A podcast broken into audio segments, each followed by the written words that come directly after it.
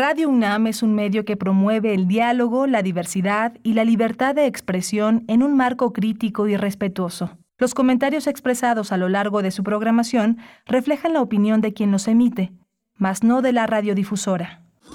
Radio UNAM presenta Primer Movimiento, El Mundo desde la Universidad. Hola, buenos días. Son las 7 de la mañana con 3 minutos en este lunes 26 de septiembre. Estamos aquí en primer movimiento en Adolfo, eh, Adolfo Prieto, Colonia del Valle, 133, en este, en este lunes que inicia con Rodrigo Aguilar en la producción ejecutiva, Violeta Berber en la asistencia de producción y en la conducción mi compañera Berenice Camacho. Querida Berenice, buenos días. Buenos días, Miguel Ángel Quemay. Muy buenos días de lunes. Pues bueno, este día que es muy importante eh, y será complicado también. Hoy se cumplen ocho años de los hechos de Iguala, donde pues fueron desaparecidos, como sabemos, y según la evidencia también que ha presentado el gobierno, también ultimados los jóvenes normalistas de la Escuela Normal Rural Isidro Burgos en Ayotzinapa, y pues donde participan, participaron, lo, lo sabemos ya, eh, tanto el crimen organizado como autoridades públicas y miembros del ejército. Se espera una movilización importante hacia la tarde. La marcha se ha convocado para partir a las 4 de la tarde del Ángel de la Independencia al Zócalo Capitalino. Miguel Ángel, así es que bueno, va a ser eh, además complicada la, dinámica en la capital del país con este aniversario, pues que llega además en un proceso muy complicado, eh, complejo, además en el ámbito de lo judicial, de lo social y también de lo periodístico. Miguel Ángel, pues estamos en esta mañana de lunes acompañándoles siete con cuatro minutos y con todo un, menú, una propuesta desde primer movimiento que correrá hasta las 10 de la mañana, Miguel Ángel. Sí, vamos a tener eh, en la curaduría de Bruno Bartra, como todos los lunes, eh, Bruno Bartra es etnomusicólogo, sociólogo, periodista, DJ, un hombre, un hombre vinculado totalmente a la música, un hombre de cuerpo completo en, la música. Él ha escrito eh, varios eh, artículos, e investigaciones. Uno de los libros emblemáticos es Fronteras Reconfiguradas, Reconfiguración, Balcanes Mexicanos, Hip Hop Chicano, Carocho estadounidense y las nuevas canciones de patria, imagínense. Así que bueno, Bruno Bartra va a estar aquí con nosotros. Va a estar en unos momentos más y tendremos para el arranque una recomendación cultural. Se trata de la muestra colectiva, la exposición de la décima generación del programa educativo de Soma 2022. Vamos a ver en qué consiste esta exposición. Estiramientos es el título de la misma, donde se presentan, pues es una muestra colectiva de eh, su programa educativo, mm, del programa educativo de Soma. Vamos a tener la oportunidad de conversar con Laura Cortés Hasselbach, es directora de esta instancia de de, esta, de este espacio académico y artístico y también con Sergio Hugo Valdivia, artista mexicano que expone su obra en esta eh, muestra colectiva Estiramientos. Vamos a tener también la colaboración hoy de Cintia Solís, ella es socia del despacho Lexinf IT Legal Advisory y es eh, una ponente constitucionaria en diversos espacios sobre tecnologías de la información. El tema de hoy es el caso Uber. Para la segunda hora en la Nota Nacional hablaremos con el doctor Mauricio Rodríguez Álvarez, profesor del Departamento de Microbiología de la Facultad de Medicina de la UNAM y conductor de Hipócrates 2.0 aquí en Radio UNAM. Es también vocero de la Comisión para la Atención de la Emergencia del Coronavirus en esta casa de estudios y hablaremos sobre el fin de la pandemia. Está cercano, está cercano el fin de la pandemia de COVID-19. Vamos a ver eh, los, comentarios, el análisis, eh, la información de primera mano que nos pueda compartir en esta mañana el doctor Mauricio Rodríguez Álvarez. Sí, muy interesante porque esta semana están las segundas dosis y las primeras para niños de 8 años cumplidos en más de 57 sedes en la Ciudad de, de México por lo menos. Hay una, hay una gran eh, recepción, muchos comentarios y una enorme amabilidad de las personas que tratan con niños. Importante también esta, esta etapa de vacunación justo cuando va a iniciar octubre y toda la temporada que tiene que ver con la En la nota nacional vamos a tener también, en la nota internacional, la guerra en Ucrania, Vladimir Putin, la movilización parcial de reservistas, los referendos en zonas ocupadas y el amago nuclear ruso. Este tema lo trata Luis Guacuja, él es responsable del programa de estudios sobre la Unión Europea del posgrado en la UNAM. Tendremos también la poesía necesaria esta mañana hacia la tercera hora. En voz de Berenice Camacho nada menos, así que este, hay que estar atento siempre, la selección es muy muy interesante. En la mesa del día, las escuelas de la Ciudad de México y la regulación de alimentos y bebidas. Vamos a tratarlo con eh, Liliana Baena, ella coordina eh, Mi Escuela Saludable en el Poder del Consumidor. Y tendremos así el cierre la participación de la doctora Clementina Equigua, doctora en ciencias y también divulgadora del Instituto de Ecología, para hablarnos de la milpa y el Día Nacional del Maíz. Con eso vamos a cerrar nuestra emisión de este lunes 26 de septiembre, 7 con 8 minutos. Vamos a ir con la música. ¿De qué va la curaduría musical de Bruno Bartra? Curadores musicales de primer movimiento.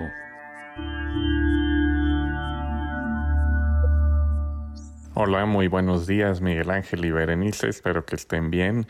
Y bueno, un saludo a todo el auditorio de Primer Movimiento este lunes por la mañana, eh, que vamos a continuar eh, escuchando funk, me refiero a continuar porque eh, la semana pasada, el lunes, les di una probadita de funk mexicano. Y, y, bueno, pues es un género que se ha fusionado de, de mil formas predominantemente en México con el jazz, pero también con otros géneros, así que decidí hacer una segunda parte de, del funk mexicano eh, y ahora sí nos vamos a ir en orden cronológico, comenzando por la pieza Palomazo de 1997 a cargo de Santa Sabina. Fue efectivamente un palomazo o una improvisación que hicieron al final de su Unplugged. Eh, que, que bueno, eh, hicieron para MTV en ese año y, y, bueno, fue, fue algo muy interesante con, con colaboraciones eh, de Liberterán, de Rodrigo Garibay, que estaban ahí de, de, músicos invitados entre, entre otros, ¿no? Liberterán en la flauta transversa, no, no cantando, cosa curiosa, pero en fin, eh, el caso es que con eso vamos a iniciar y después nos vamos a mover eh, para Guadalajara, 10 años después, eh, con la pieza de una de las eh, bandas emblemáticas del funk nacional, principalmente fusionado con electrónica, que es eh, Three Mother Funkers. Este es de su disco porno del 2007, si mal no recuerdo el segundo álbum que lanzaron, y la pieza que escucharemos es Take Me to Tokyo Strip. Eh, parece una suerte de segunda parte de, otra pieza que habían lanzado años atrás llamada Llévame a Tokio. Y bueno, de ahí nos vamos a ir al 2015 con la pieza Agente Especial del señor Mandril, que es otra gran banda del, del funk fusionado un poco más con rock, pero también con algo de jazz. Eh, y que bueno, ha sido una banda muy exitosa también en la arena internacional, estando en festivales como el de Jazz de Montreal, en Vancouver, etcétera, ¿no? De ahí nos vamos un año después al 2016 con, con otra extraordinaria banda de Guadalajara, Trocker, y, un álbum eh, que lanzaron en, en 2016, como les decía, pero cuyo nombre es 1919 y parte de un proyecto que hicieron eh, años atrás eh, para la Cineteca Nacional, que fue musicalizar el filme silente del automóvil gris. Y lo que escucharemos de ese álbum que quedó extraordinario es Sin temor al que dirán. Y para cerrar la, la, selección de funk de hoy nos vamos a ir con otra banda medio rockera electrónica con mucho toque de funk eh, de la Ciudad de México de Punto Beat y la pieza que acaban de lanzar hace un par de meses eh, en 2022 se llama Eres Funk precisamente. Y bueno algo de lo nuevo de esa banda de aquí. Así que con esta selección y la de la semana pasada espero que nos demos una pincelada de lo que es el funk y sus fusiones en México aunque hay muchísimas bandas que, que quedaron fuera de la selección ya será en algún futuro próximo. En fin, les mando un abrazo, que disfruten la semana, que gocen de este lunes funky el día de hoy y, y bueno, nos escuchamos el lunes entrante. Chao.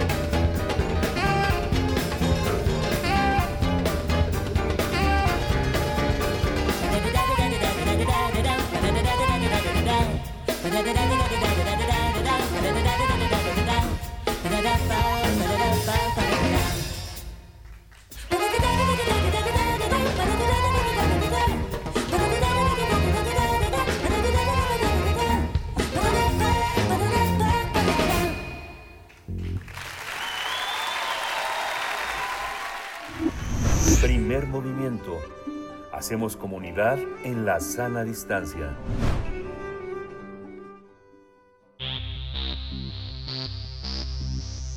De festivales, ferias y más. Recomendaciones culturales.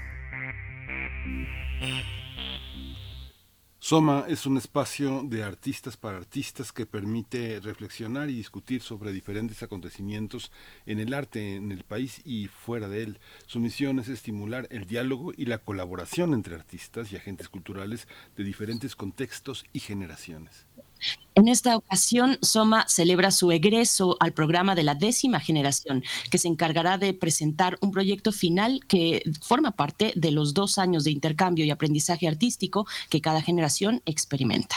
Celebra que 12 artistas concluyen su paso por el programa educativo y con ello también festeja la décima exposición titulada Estiramientos, que parte de la idea de que ningún cuerpo vivo es inerte.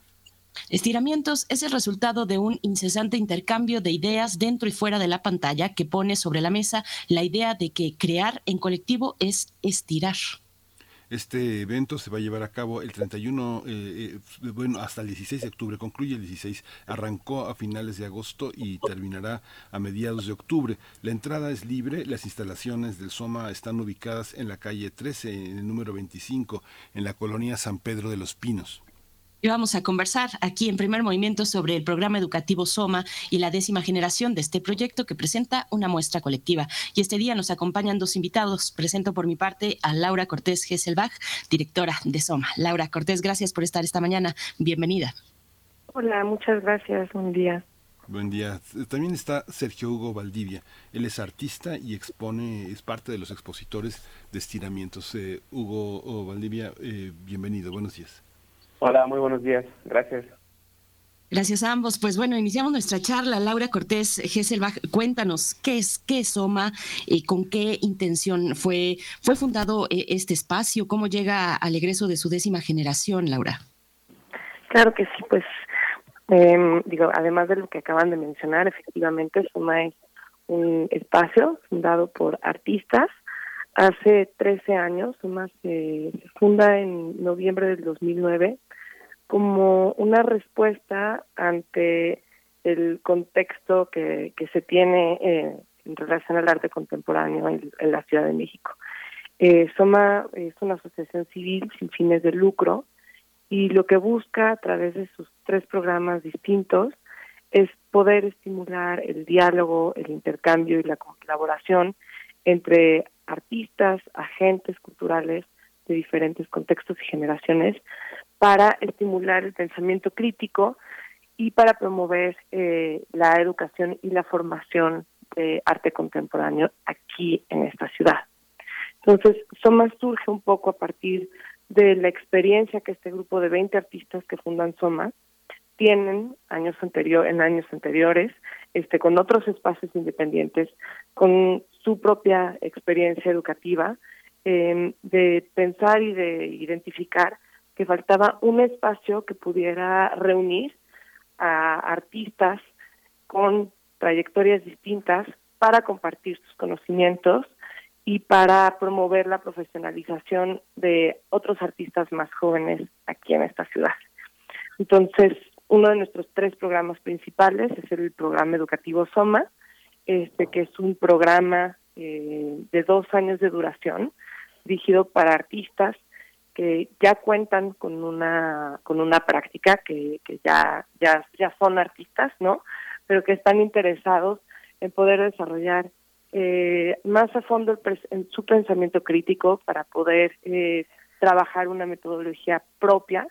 Y todo esto se lleva a cabo a través del intercambio con otros artistas y otros agentes con los cuales se van reuniendo en Soma qué, interesante esta propuesta, Laura. Eh, Hugo, pues cuéntanos, cuéntanos, formas parte de esta décima generación, formas parte naturalmente también de esta muestra colectiva, de esta exposición que se titula Estiramientos. Cuéntanos un poco de qué va, de qué va tu propuesta en lo individual, cómo, cómo también se, eh, se incorpora, cómo genera unidad una, una muestra como esta que incluye la mirada de artistas diversos, como es tu caso, Hugo. Cuéntanos ¿Cómo participas en ella? Sí, hola. Eh, bueno, la participación de mi proyecto eh, es en colaboración. Eh, mi propuesta es colaborativa. la propuesta es llamada Saipan. Saipan forma parte de un grupo de obra más grande titulado Con Urban Historias.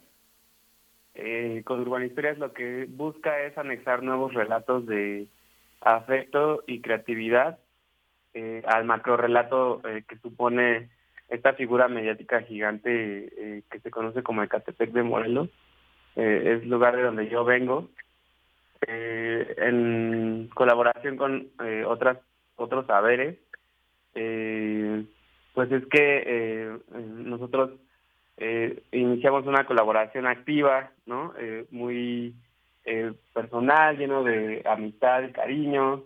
en este caso, Saipan pues es mi eh, colaboración con mi trabajo conjunto con José Alfredo Morales Ortiz, eh, acá DJ Yossi. Es una propuesta eh, escultórico-sonora. Eh, fue año y medio de trabajar con un taonero, en este caso José.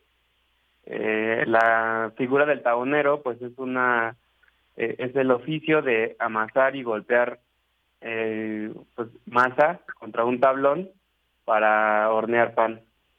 En este caso, eh, pues estuvimos trabajando año y medio, eh, pues con esta este enfoque creativo que es la tabonería, ¿no?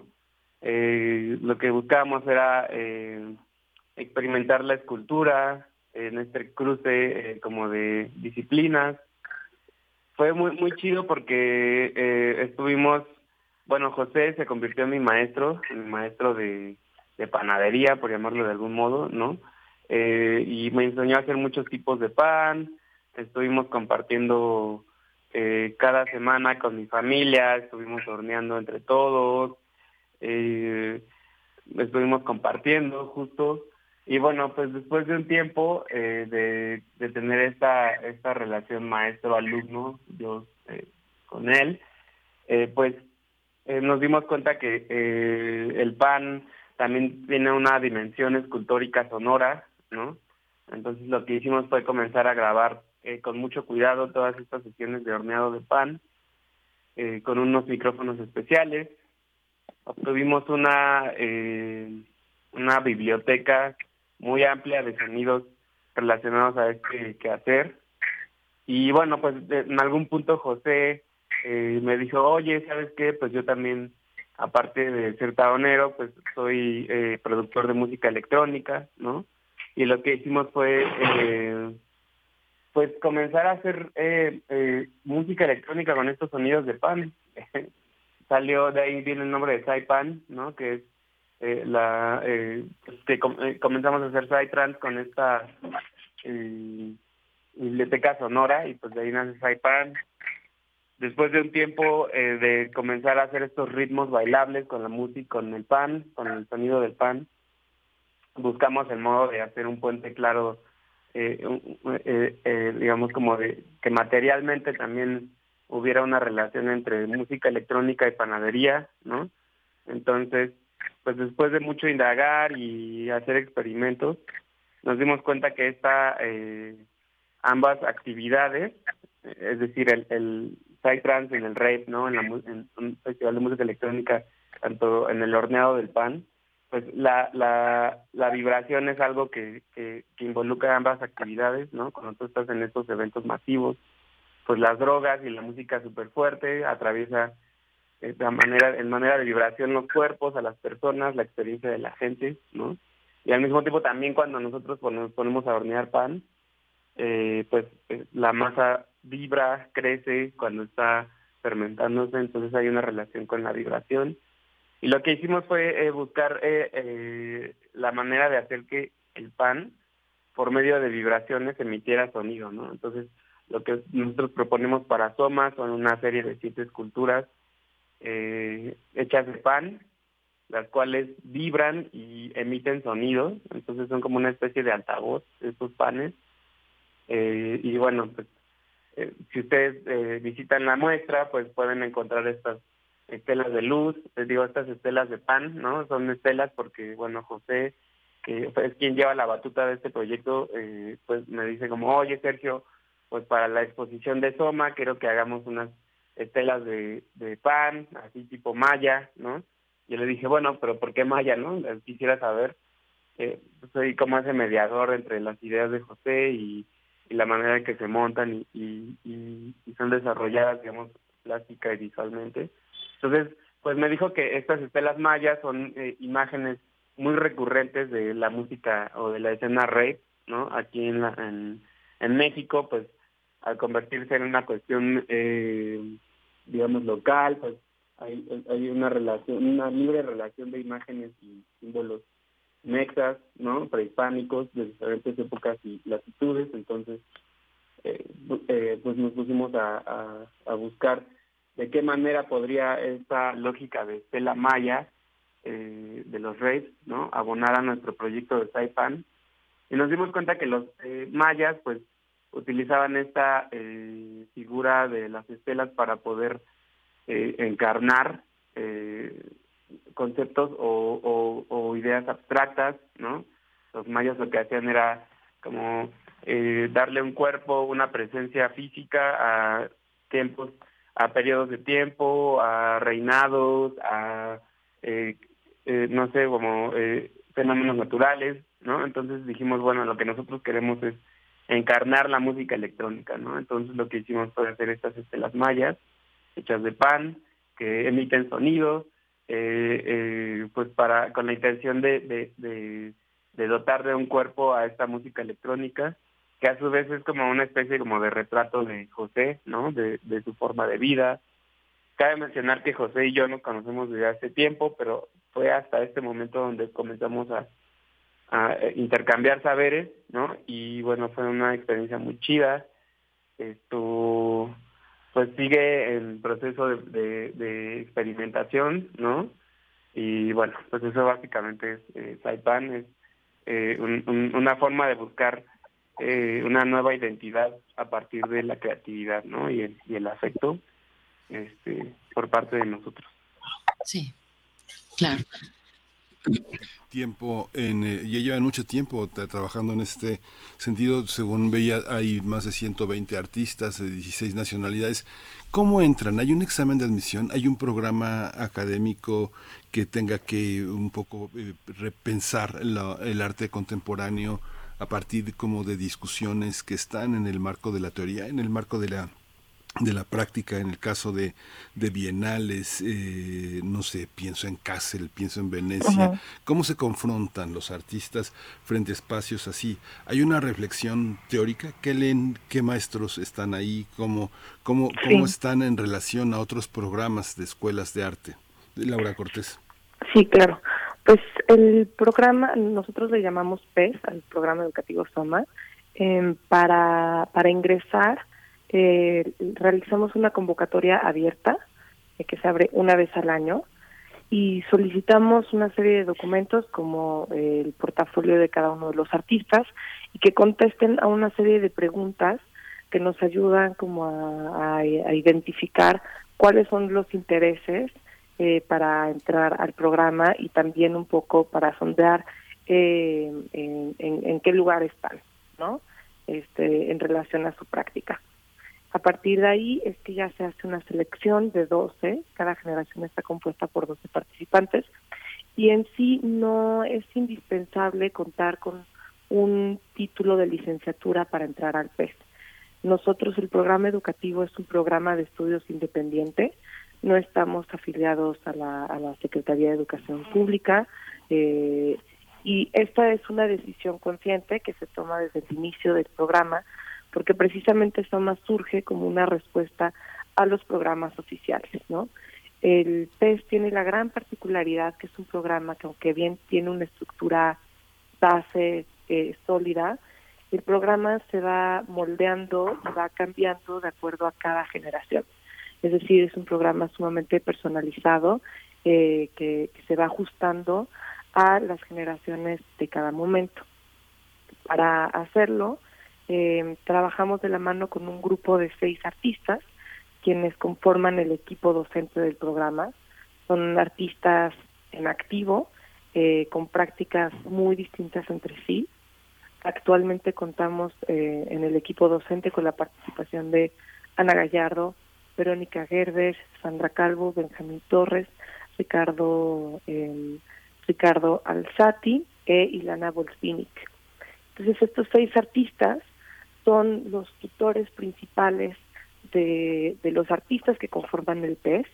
Ellos tienen acompañamiento uno a uno, tutorías mensuales con ellos, por los cuales pueden eh, charlar para entender qué es lo que está pasando por, por sus cabezas, eh, cuáles son sus inquietudes, sus intereses.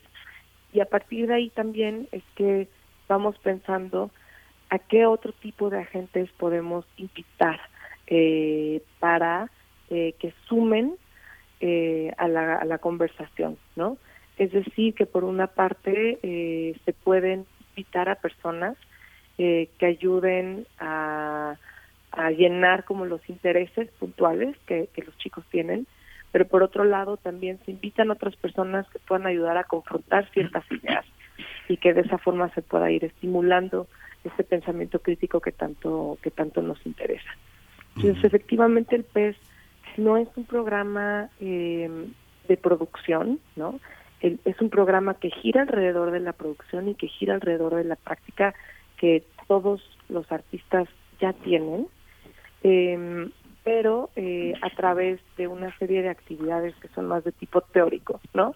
Este, son cursos, a lo mejor algunos un poco más prácticos que otros, pero se van diseñando alrededor de la práctica eh, y son cursos que van desde eh, cursos de escritura, crítica, eh, talleres alrededor de materialidades, ¿no? Como que las temáticas van cambiando mucho, que eso depende de cada, de cada generación y efectivamente a lo mejor en muchos de estos se cuestionan, eh, se pueden cuestionar las eh, otras estructuras institucionales, como tú ya mencionas, las bienales, los espacios museísticos, etcétera, ¿no?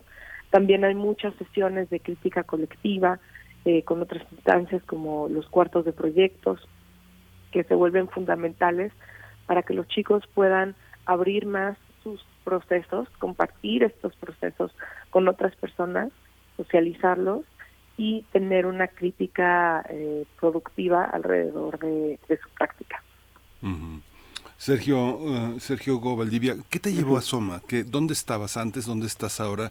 ¿Cuál es la relación que se tiene con el mercado, con otras participaciones en otros foros, en, con otros artistas? Cuéntanos un poco quién eras, quién eres ahora y cómo te sitúas frente a lo que urge en esta realidad, que es sobrevivir. Sí, eh, bueno, pues yo eh, eh, venía saliendo de mi licenciatura en la Esmeralda. Eh, estuve cuatro años estudiando ahí. Eh, pues básicamente, mi, como yo estoy involucrado con esta decisión de profesionalizarme en la práctica artística, tiene que ver con eh, esta necesidad de salir, pues como de esta, esta sobre, o sea, como este buscar sobrevivir a la zona liminal de la Ciudad de México, que es de donde yo vengo, pues tiene que ver con hacerme cargo de mi educación y buscar nuevos puentes de comunicación con otras personas, este, y, bueno, yo encontré en, las artes visuales, en este caso, eh, un canal muy valioso de intercambio. Entonces, pues eh, yo entro a Soma justamente para eh, ampliar la reflexión de mi producción, de, quién soy yo, de cómo me muevo eh, alrededor en este mundo, ¿no? Eh, creo que, que Soma para mí fue una eh, manera de experimentar, cambiar paradigmas respecto a cómo me veo a mí mismo, cómo actúo en mi localidad, ¿no? y bueno, pues fue muy interesante el, el acompañamiento que tuve con mi tutora, Verónica Herbert, ¿no? Y eh, el resto de mis compañeros, eh, eh, siempre fue, y de, los otros docentes, ¿no? siempre fue un diálogo, pues, abierto, sensato, crítico respecto a mi práctica desde Catepec de Morelos, y, y, y cómo yo pues aprovecho este trampolín para poder involucrar a otros eh, actantes culturales de mi colonia, Entonces, creo que eh, tiene que ver mucho con la necesidad de, de, buscar nuevos horizontes y intercambiar eh, eh, experiencias valiosas con otras personas, porque de pronto uno no se da cuenta que tiene mucho que decir y aportar a la sociedad hasta que no encuentras como estos canales con otras, con personas de otras latitudes, ¿no? De otras eh, eh, pues, otras generaciones, ¿no? Entonces, eh, pues ya involucrar un poco eh, a otras personas de mi localidad con estas reflexiones artísticas o creativas, diría yo más bien, ¿no? Pues es cuando eh, pues caigo en cuenta de lo valioso que es eh, la, la lo que tiene cada quien que decir, ¿no? Desde el lugar de donde viene, no importa de dónde. Y, y bueno, respecto al mercado, pues yo eh, creo que jamás eh, hablé con ningún tutor ni nada de esto sobre el mercado. Claro que se, se reflexiona de cómo está eh, puesta la situación, ¿no? Respecto a esa cuestión financiera en el circuito del arte contemporáneo, pero pues yo más bien siempre me, me fijé y llevé mis conversaciones hacia eh, el cómo eh, involucrar y, y, aprovechar o, o o intercambiar con estos otros sabores de manera ética, ¿no? Entonces siempre hubo como otro tipo de reflexiones, pero bueno, eh, pues no no cesan, digo, siempre hay mucho que eh, preguntarse si se están haciendo bien las cosas y, y bueno, Eh, Hugo, bueno, vamos hacia, hacia el cierre de, la charla. En realidad nos quedan pocos minutos, pero, pero me gustaría enlazar con lo que te, con lo que te voy a plantear, Hugo, que nos hables un poquito de dónde está Ecatepec situado hoy en, en, términos de, de, cómo, de cuáles son la, la, exploración de sus formas de expresión, de expresión artística, de los intereses de, de los jóvenes de Ecatepec que tienen una propuesta. Hace un momento decía, no importa, decías, no importa de dónde venga, ¿no? Pero a veces sí importa eh, y en ocasiones puntuales importa mucho además, como en el caso de Catepec, que está cruzada por una, por una por una, por, un ambiente complejo, ¿no? Por una realidad compleja y también, y también muy rica. Eh, Hugo, cuéntanos un poco en un par de minutos, porque ya estamos al límite del tiempo, pero cuéntanos un poco más desde tu perspectiva, Ecatepec y su, y, y, su exploración artística, Hugo. Sí, bueno, pues eh, yo cuando comencé a estudiar artes y a desarrollar mi cuerpo de obra, pues yo tenía como 21 años, hoy tengo 32, ¿no? Y, y me daba la sensación de que eh, había muy poco eh, eje de compartir y como de creación, eh, pues, eh, o bueno, de la práctica creativa, ¿no? me daba la sensación de que tenía que venir a la Ciudad de México para poder tener un diálogo con eh, personas creativas, pero pues más bien eh, me di cuenta ahora, después de 12 años, ¿no? Que en realidad la práctica creativa está eh, presente en el cotidiano de la gente eh, y, y de los oficios y de y de la y de pues sí o sea de las actividades que se desarrollan en este territorio que son múltiples llenas de creatividad y cabrón no eh, también en esa apertura que significa eh, pues involucrar otros saberes a mi práctica, pues me di cuenta que también hay muchos colectivos de mujeres, de estudiantes, ¿no? Eh, de disidencias haciendo foto, danza, ¿no? Música. Este es un creo que por la característica que tiene de, sobrevivencia en este lugar, aunque es feo decirlo, ¿no? Pues está también lleno de expresiones creativas y de, y de actividades eh, eh, muy muy valiosas para nuestra sociedad, ¿no? Que Catepec es un hervidero de creatividades y, y bueno, pues me da mucho gusto pensar que, eh, que, que, la gente está respondiendo, ¿no? A, lo difícil del contexto y que busca para, para por completo, pues pues justo construir sus su, su, su, identidad a partir de otra cosa, ¿no? Que tiene que ver cero con, con todo esto que mencionas, las vicisitudes que, que significa vivir ahí. Entonces, como que obviamente íbamos a, a, a poner todo nuestro esfuerzo creativo para, para darle la vuelta a lo duro de la realidad, ¿no? Gracias, gracias Hugo. Pues bueno, eh, Laura Cortés Gesselbach, eh, el proyecto de Soma pues no, no se agota, lo que se agota es el tiempo de la radio para seguir conversando, porque hay mucho de que hablar. Además, esta, esta generación, yo me imagino, igualmente marcada como todo el mundo por eh, la cuestión de la pandemia. Sería muy interesante pues ver cómo, cómo ustedes pues atravesaron esta pandemia y también se adaptaron a, los desafíos de, de, la misma, pero, pero como te comento, nos queda poco tiempo para invitar a la audiencia en realidad para eh, que nos comentes cómo podemos acercarnos a esta exposición. Cuéntanos de los detalles eh, en el par de minutos que tenemos, Laura, por favor. Claro que sí, pues los invitamos todos a visitar la exposición eh, que está, como ya mencionaron, en San Pedro de los Pinos, las instalaciones de Soma, de lunes a sábado este, hasta las 7 de la tarde. Es entrada libre, pueden, pueden ir. No es necesario un registro previo, aunque si les interesa, a través de nuestra página web, si se registran, pueden organizar una visita, pueden tener una visita guiada con los artistas, lo cual siempre es increíble para escucharlos de primera mano.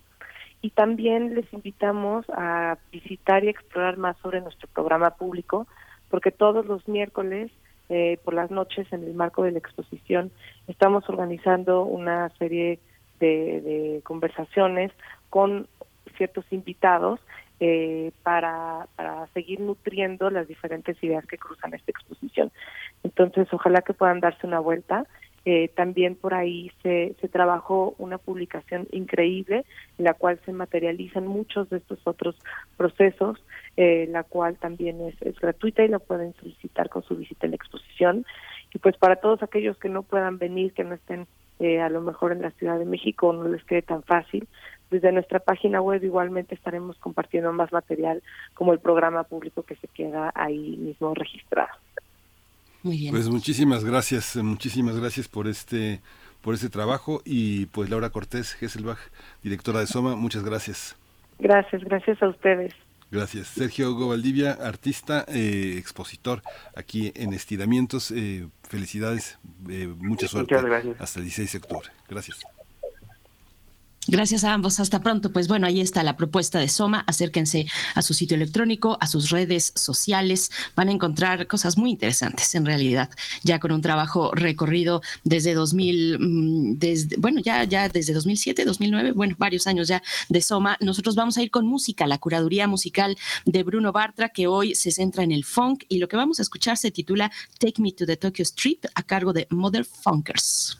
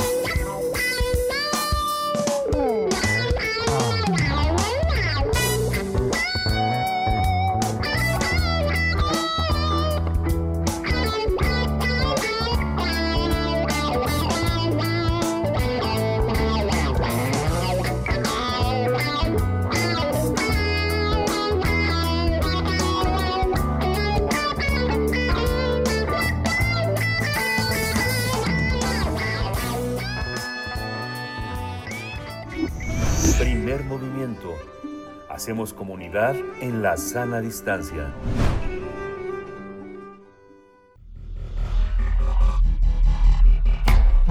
Singularidades tecnológicas y TICs.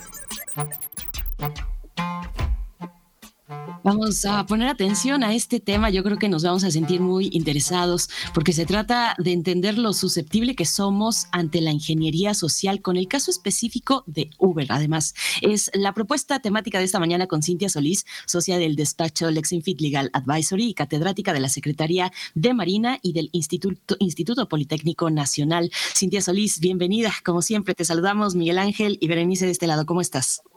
¿Qué tal? Muy buenos días, Berenice Miguel Ángel. Buenos días. Este, pues aquí en este lunes, medio nublado, ¿verdad? Que nos tocó.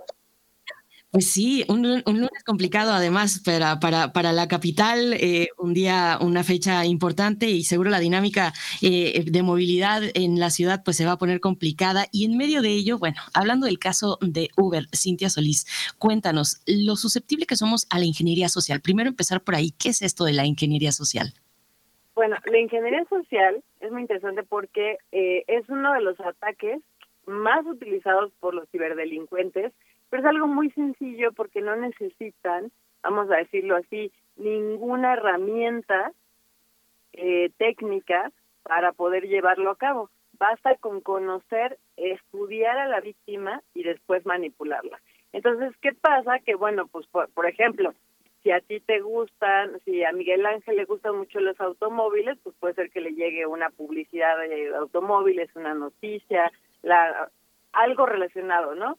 Entonces, ¿qué sucede? Esta, esta técnica, que es muy, muy vieja, eh, sigue siendo bastante exitosa. Fíjense nada más, sin necesidad de tener conocimientos sofisticados, somos sensibles a eso y una vez más se demuestra que el ser humano es la capa vamos a decirlo, más susceptible en toda la cadena de la ciberseguridad, porque, bueno, pues justamente así fue como un hacker que presuntamente es pues de, de 18 años, eh, logró infiltrarse a través de estas técnicas de ingeniería social, un phishing obtuvo las credenciales de un empleado de Uber, eh, llegando a comprometer varios sistemas muy importantes.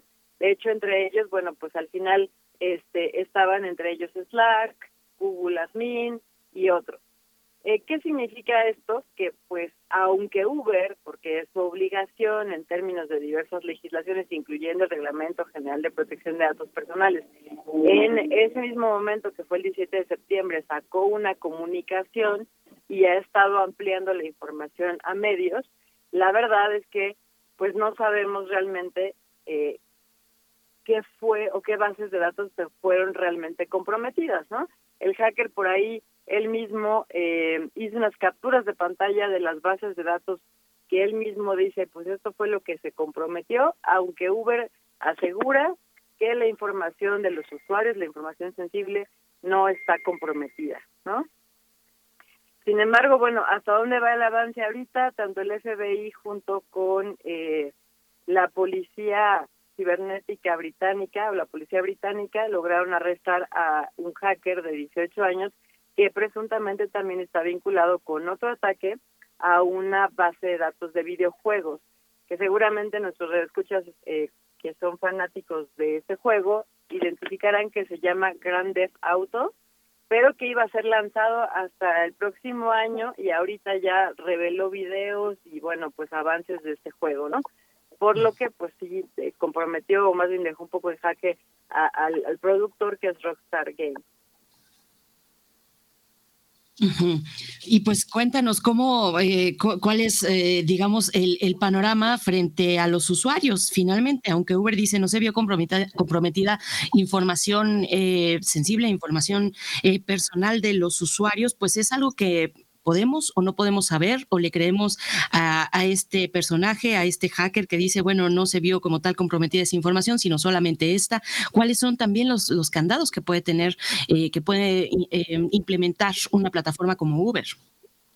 Claro, eh, aquí hay una cosa interesante porque pues este es el segundo hackeo que sufre la empresa Uber, por lo que también otros expertos en ciberseguridad han criticado fuertemente a la empresa diciendo, bueno, pues es que no ha aprendido nada, ¿no? O sea, este, al final una de las obligaciones que se tienen una vez que se vulnera su, sistema de información a nivel legal y a nivel ético también es, pues justamente arreglar estos problemas, ¿no?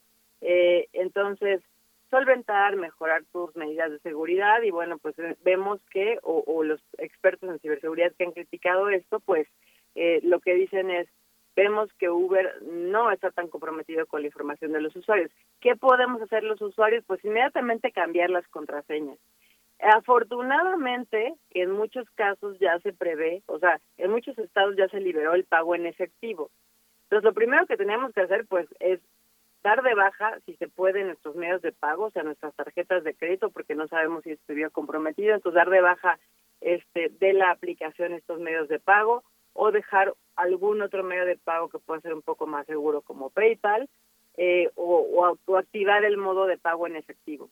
Cambiar la contraseña, activar el factor de doble autenticación y eso es como que el usuario, lo que el usuario puede hacer a modo de emergencia. También debe estar muy al pendiente de que eh, si es que en algún caso se vio comprometido el medio de pago, bueno, pues está checando nada más que no haya cargos, ¿no? Que de repente no le van a, no le vayan a llegar a ese medio de pago, esa tarjeta de crédito que tiene dada de alta en la plataforma, que no le vaya a llegar algún tipo de cargo no autorizado para que, bueno, pues obviamente esté al pendiente de llevar a cabo las acciones correspondientes frente a su banco. Ahora, ya yéndonos a un esquema muy extremo que considero que no sería necesario en este punto, pero también se puede llevar a cabo, pues es tal cual, dar de baja la tarjeta, cancelarla y pedir una reposición para que nos den una nueva, ¿no? Eso sería ya en un extremo como este siendo muy muy cautos, sería también una alternativa. Ahora que tal y como, o sea, el estado que guarda eh, según Uber, esta situación pues no ameritaría esa medida tan extrema, pero también se puede hacer. Cintia, por último, a ver, esta cuestión de, cambiar las contraseñas, de incluso en, plataformas como esta, donde eh, ponemos algún tipo de, pago, un método de pago, es importante que periódicamente estemos cambiando esta información, cambiar el método de pago, cambiar por una tarjeta distinta, tal vez destinar una tarjeta, bueno, no sé eh, de cuáles sean las recomendaciones específicas, pero tal vez destinar una para, para ese tipo de pagos electrónicos. Esa es, sería la recomendación para hacer periódicamente independientemente de que ocurran o no estas situaciones?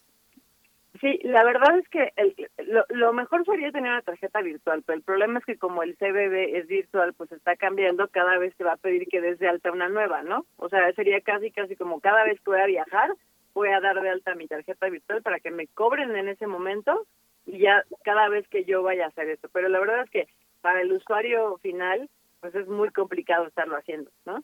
Entonces, ¿qué podemos hacer? Bueno, pues eh, tener de preferencia una tarjeta que tenga un límite de crédito muy bajito para ese tipo de plataformas, entonces ya sabemos que pues nuestro potencial riesgo pueden ser, ¿no? A lo mejor un tope máximo de dos mil y tantos pesos. También hay la posibilidad en las eh, bancas electrónicas de limitar el límite de gasto al día, ¿ok? Mm.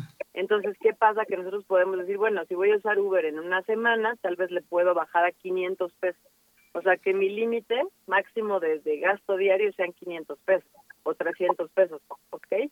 Entonces, la verdad es que ese tipo de cosas son las que nos pueden ayudar a que estén un poco más seguros nuestros medios de pago, a pesar de que la plataforma eh, se haya comprometido. Bien, pues, Muchísimas pues, gracias, eh, Cintia Feliz, muchas gracias. Esperemos que no haya sido ese, ese adolescente el que le filtró el informe a Yotzinapa Reforma. Ojalá y no porque pues quién sabe porque quién sabe a lo mejor. se va a poner muy interesante este eh, ese, ese otro tema también muy interesante que tratar pero como pero estamos esperando a ver qué sale no qué, investigación o más bien qué brota de esta investigación que se va a desarrollar a ver quién entró esta información. Muchas gracias Cintia Solís. Quedamos al pendiente. Nos vemos en 15 días. Igualmente, excelente día, chao. Cerramos, cerramos esta hora, primera hora de primer movimiento. Quédese con nosotros, volvemos en un par de minutos. Síguenos en redes sociales. Encuéntranos en Facebook como Primer Movimiento y en Twitter como arroba PMovimiento. Hagamos comunidad.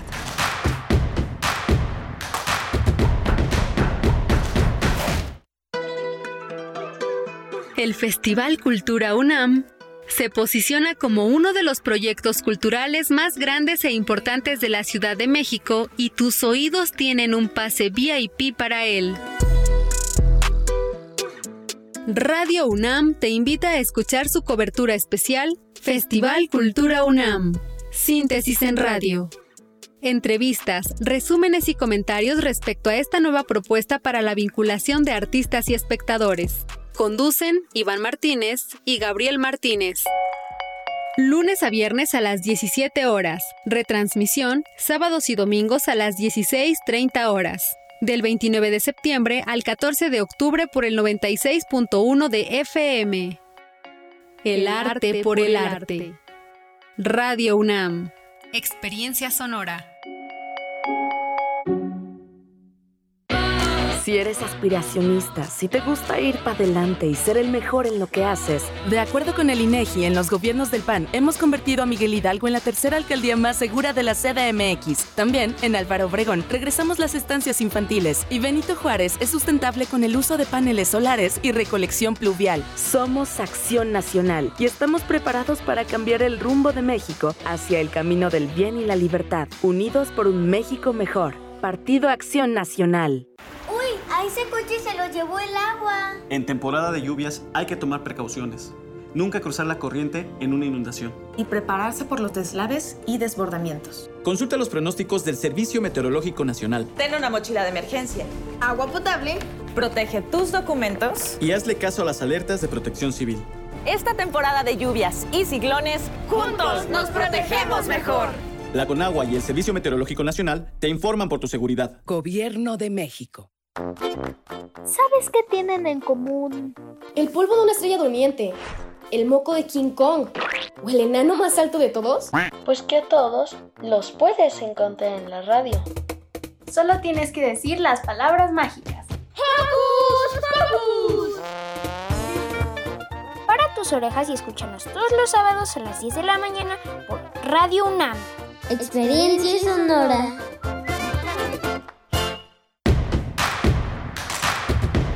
Queremos escucharte. Llámanos al 55 36 43 39 y al 55 36 89 89. Primer movimiento. Hacemos comunidad. Muy buenos días, queridos amigos y amigas del primer movimiento y también de Radio Nicolaita, que nos permite llegar en esta hora de 8 a 9 de la mañana en el 104.3 a Morelia. Gracias, bienvenidos, buenos días. Estamos iniciando nuestra segunda hora de transmisión aquí en primer movimiento, repito, 8 con 3 minutos ya de la mañana. Una mañana que, bueno, un día, un día eh, que va a estar, eh, que va a ser muy importante, muy interesante, el octavo aniversario de los terribles hechos de la noche de Iguala y las noches y bueno, y los días que, vinieron también después de aquel, de aquel evento pues tan trágico para nuestra sociedad mexicana. Hoy se, hoy se ha convocado, se ha convocado pues a una marcha el día de hoy a las 4 de la tarde en la capital del país, del Ángel de la Independencia al Zócalo Capitalino. Si usted no va a participar en la marcha, pues tome sus precauciones para los temas de movilidad porque se va a poner eh, complicado, complicada la Ciudad de México que ya de, por sí, ya de por sí lo es. Eh, así es que bueno, estamos llegando a, esta, a este momento, lunes 26 de septiembre,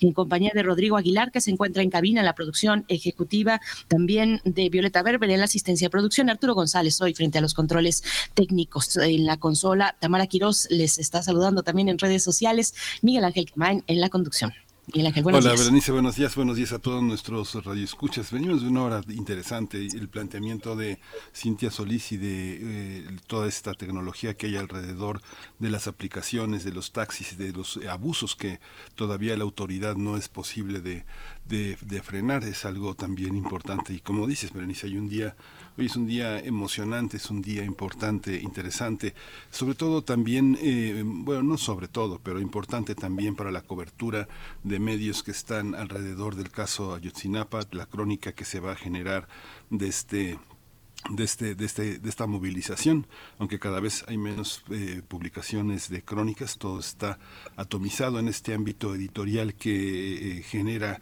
puntos de vista desde el orden eh, de planeación de los periódicos. Todo está calculado, como lo que se publicó el sábado pasado, que generó todo un tema muy importante en el dispositivo del periódico Reforma, la el despliegue de Jorge Ramos, eh, Germán Martínez, Guadalupe Irizar, una periodista muy profesional que viene de los tiempos del viejo uno más uno de Becerra Costa y que se ha desempeñado como una periodista importante en Reforma, una periodista que se caracteriza por, por un amplio conocimiento del medio y que se sumó a esta, esta nota de primera plana que publicó Penilei Martínez en Reforma, hablando de la filtración de un documento, no se dice cómo lo obtuvo, cómo, cuáles fueron los procesos que llevaron al periódico Reforma a obtenerlo, si es trabajo de un reportero, de un juez, de, una, de un investigador, de un asesor, de la gente que está necesariamente con todo el marco ético de no filtrar eh, los eh, datos personales de un documento que no estaba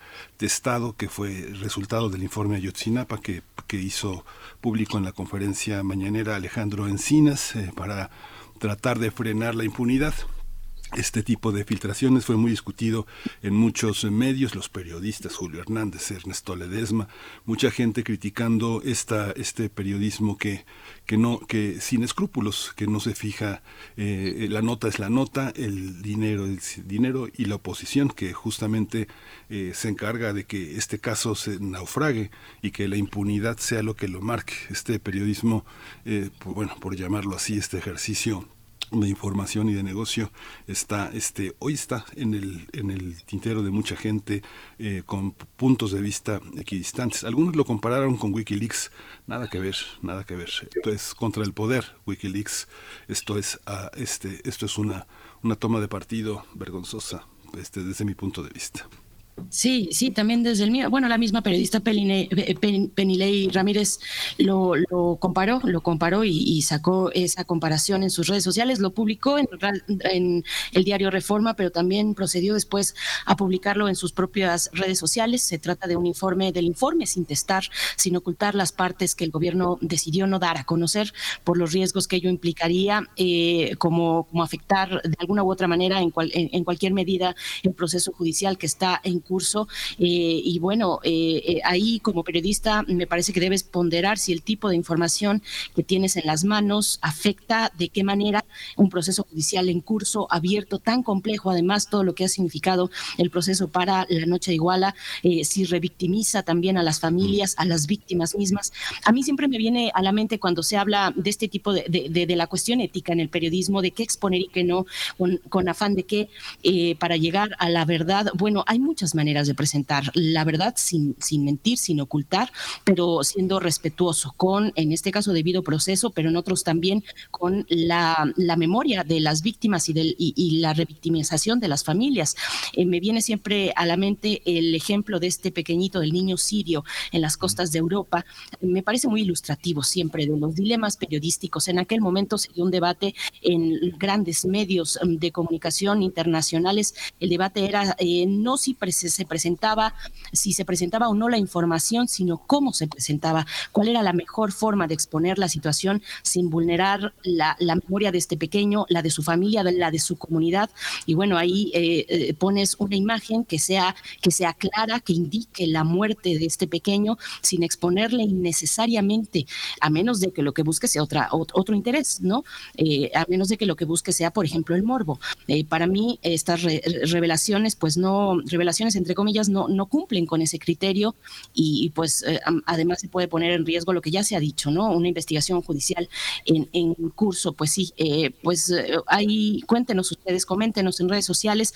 Y la pregunta me parece al fondo también es la que, la que indicas tú y muchos periodistas han indicado y otras personas, no solo periodistas, a quién beneficia esa filtración, quién filtró del gobierno esa información y qué intereses persigue la persona o la entidad, bueno, la persona sobre todo que eh, dio a conocer a través de esta periodista o que da a conocer una información que en origen estaba testada por razones eh, pues que, que, sabemos y que son obvias. ¿A quién beneficia esta información que publica Penilei Ramírez en el diario Reforma? Pues varias, varias preguntas al respecto. Mm, eh, pues atomiza, como dices, la discusión en estos momentos clave también en este día, además muy significativo para, para la exigencia de justicia y de verdad también en las para, para la sociedad mexicana Miguel Ángel, pues ahí está, con esto, con esto estuvimos el fin de semana, ¿no? Sí, Berenice, qué bueno, bueno, lo puntualizas de una manera extraordinaria poniendo el caso del niño, del niño en las costas iraníes, es, muy doloroso. Pero bueno, vamos a estar atentos a todas las reacciones. Esta semana vamos a, a, reflexionar. La, la, noticia no es lo nuestro, sino la reflexión sobre el tema y bueno, ya encontraremos con quienes dialogar sobre este aspecto. Hoy esta mañana vamos a tener eh, las declaraciones que hizo Tedros Adhanom sobre el fin de la pandemia. Está cercano, pero todavía dice que como los maratonistas, este, no hay que ver la meta, sino seguir corriendo. Estamos en esas. Vamos a tratar el tema con el doctor Mauricio Rodríguez Álvarez. Él es profesor del Departamento de Microbiología de la Facultad de Medicina de la UNAM, conduce Hipócrates 2.0, un programa sobre medicina e investigación y ha sido el vocero, es el vocero de la Comisión para la Atención de Emergencia de la Emergencia del Coronavirus por parte de la UNAM. También tendremos en la nota internacional la participación del doctor Luis Guacuja, responsable del programa de, unión, de, estudios sobre la Unión Europea del posgrado de esta Casa de Estudios, para hablar de la guerra en Ucrania, Vladimir Putin, la movilización parcial de reservistas, los eh, referendos en zonas ocupadas y el amago nuclear por parte de Rusia. Vamos a tener esa participación para la nota internacional y sus comentarios, por supuesto, que siempre son bienvenidos. Eh, cuéntenos en redes sociales, pues cómo ven todos estos, esto, este panorama. Vamos ya con nuestra nota nacional. Nota nacional. Después de más de dos años y medio de restricciones y regulaciones relacionadas con el COVID-19, el director general de la Organización Mundial de la Salud, Tedros Adhanom, dijo que el fin de la pandemia está a la vista explicó que aún hay un camino que recorrer, pero que el final está a la vista. Sin embargo, dejó claro que no se debe bajar la guardia, por el contrario, exhortó a los gobiernos a mantener la vigilancia sobre cómo avanza esta enfermedad. Por esa razón pidió a los países que analicen de forma certera sus políticas para combatir el virus y fortalecerlas para hacerle frente a futuros virus. Por supuesto, y bueno, eh, asimismo también pidió que se vacune al 100% de todos los grupos de alto riesgo y no se dejen de, de, lado las pruebas de detección. Posteriormente, el presidente de Estados Unidos, Joe Biden, declaró que la pandemia ha terminado, pero también reconoció que aún había casos de COVID. En México, la Secretaría de Salud dijo que la reducción de casos de COVID en las últimas 10 semanas era sostenido, pero no por ello debían cesar las medidas de prevención para evitar contagios. Por lo anterior, reiteró que aún era necesario usar cubrebocas, mantener la sana distancia, entre las otras medidas que ya conocemos parte, la jefa de gobierno de la capital del país, Claudia Sheinbaum, dijo que el uso de cubrebocas prevalece de manera obligatoria en el metro para evitar más contagios. Sin embargo, Coahuila y Yucatán le dicen adiós al cubrebocas. Vamos a analizar el anuncio de la OMS sobre el fin de la pandemia de COVID-19 y hoy está con nosotros el doctor Mauricio Rodríguez Álvarez, profesor del Departamento de Microbiología de la Facultad de Medicina de la UNAM, eh, conductor de Hipócrates 2.0 aquí en Radio UNAM. Bienvenido, Mauricio Rodríguez.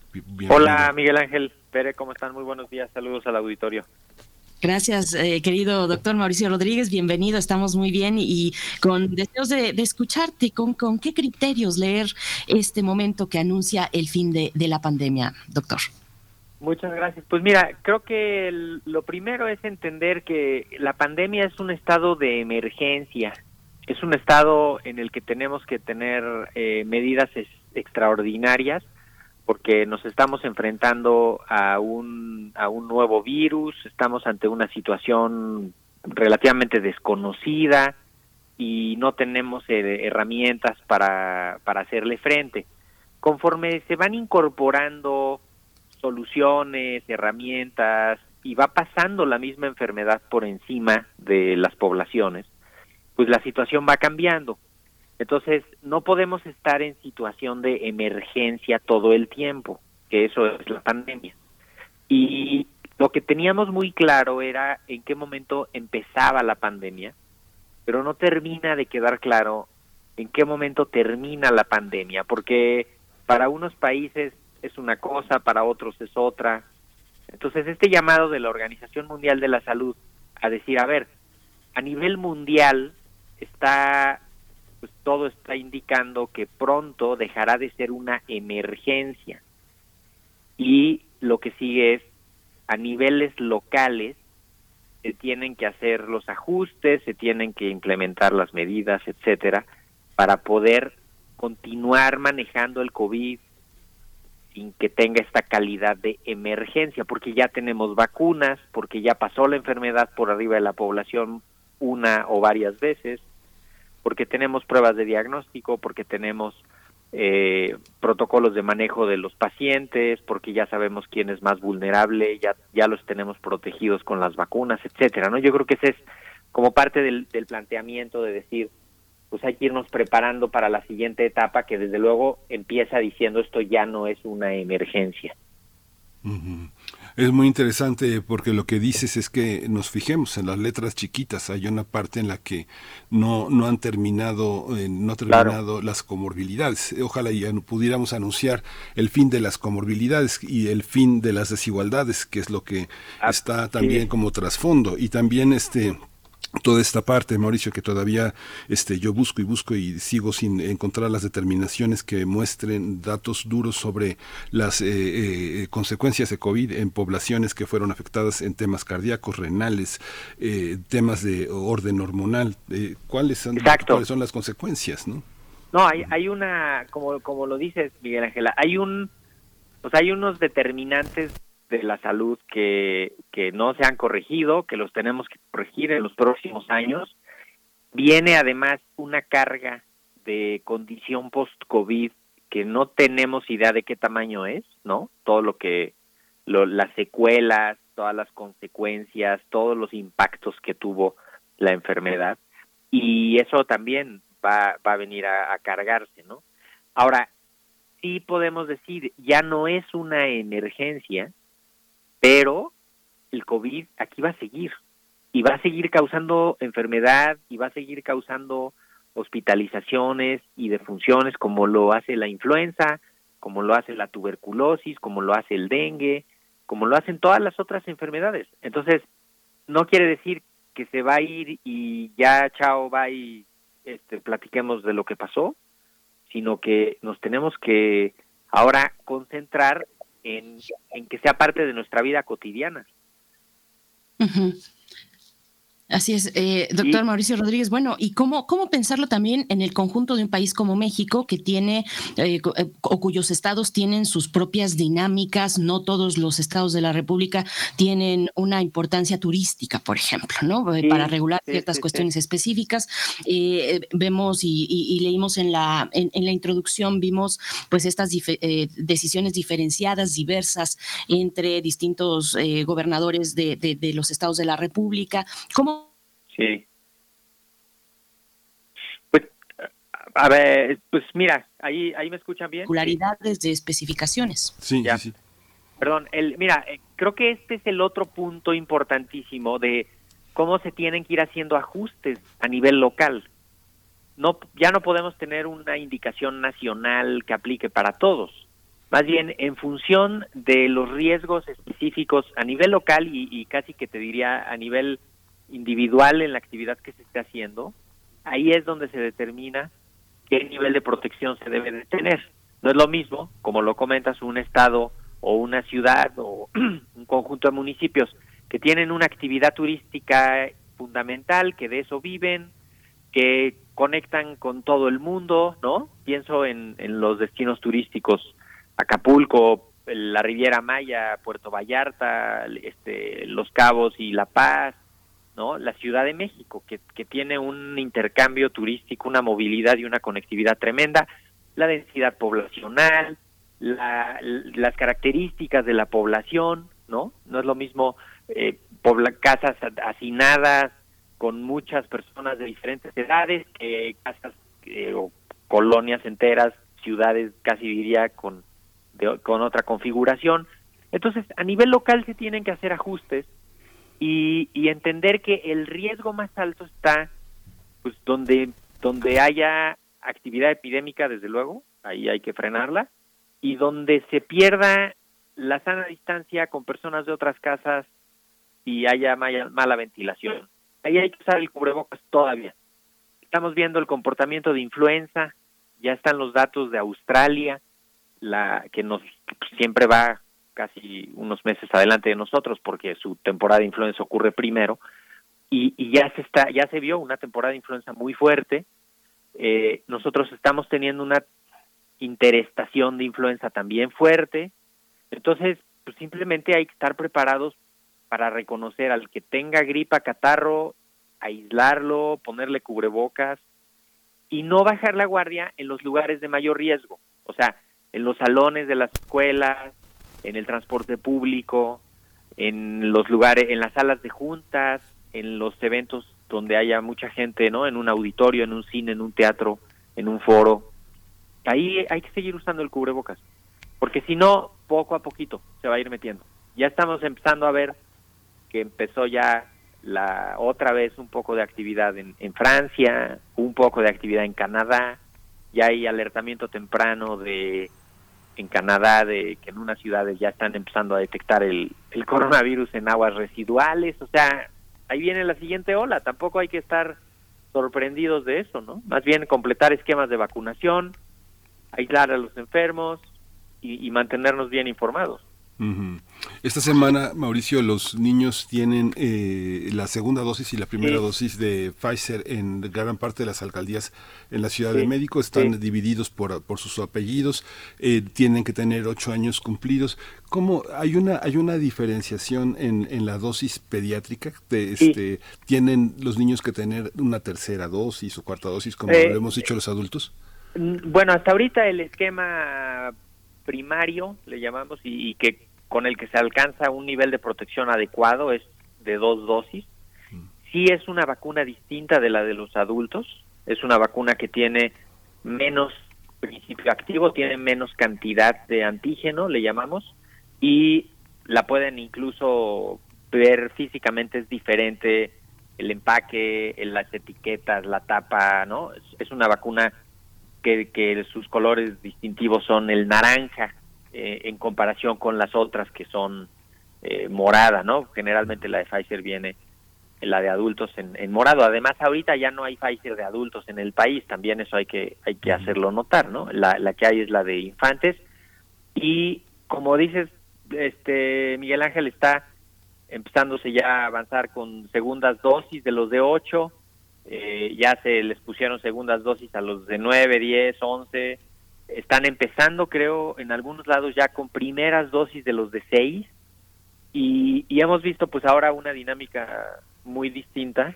con de lo que habíamos visto previamente que es justamente ir vacunando al, por años de edad y poner primeras dosis y luego segundas dosis y como hubo menos vacuna de las de infantes porque hay menos vacuna en el mercado pues entonces también se ha, se ha modificado la, la estrategia.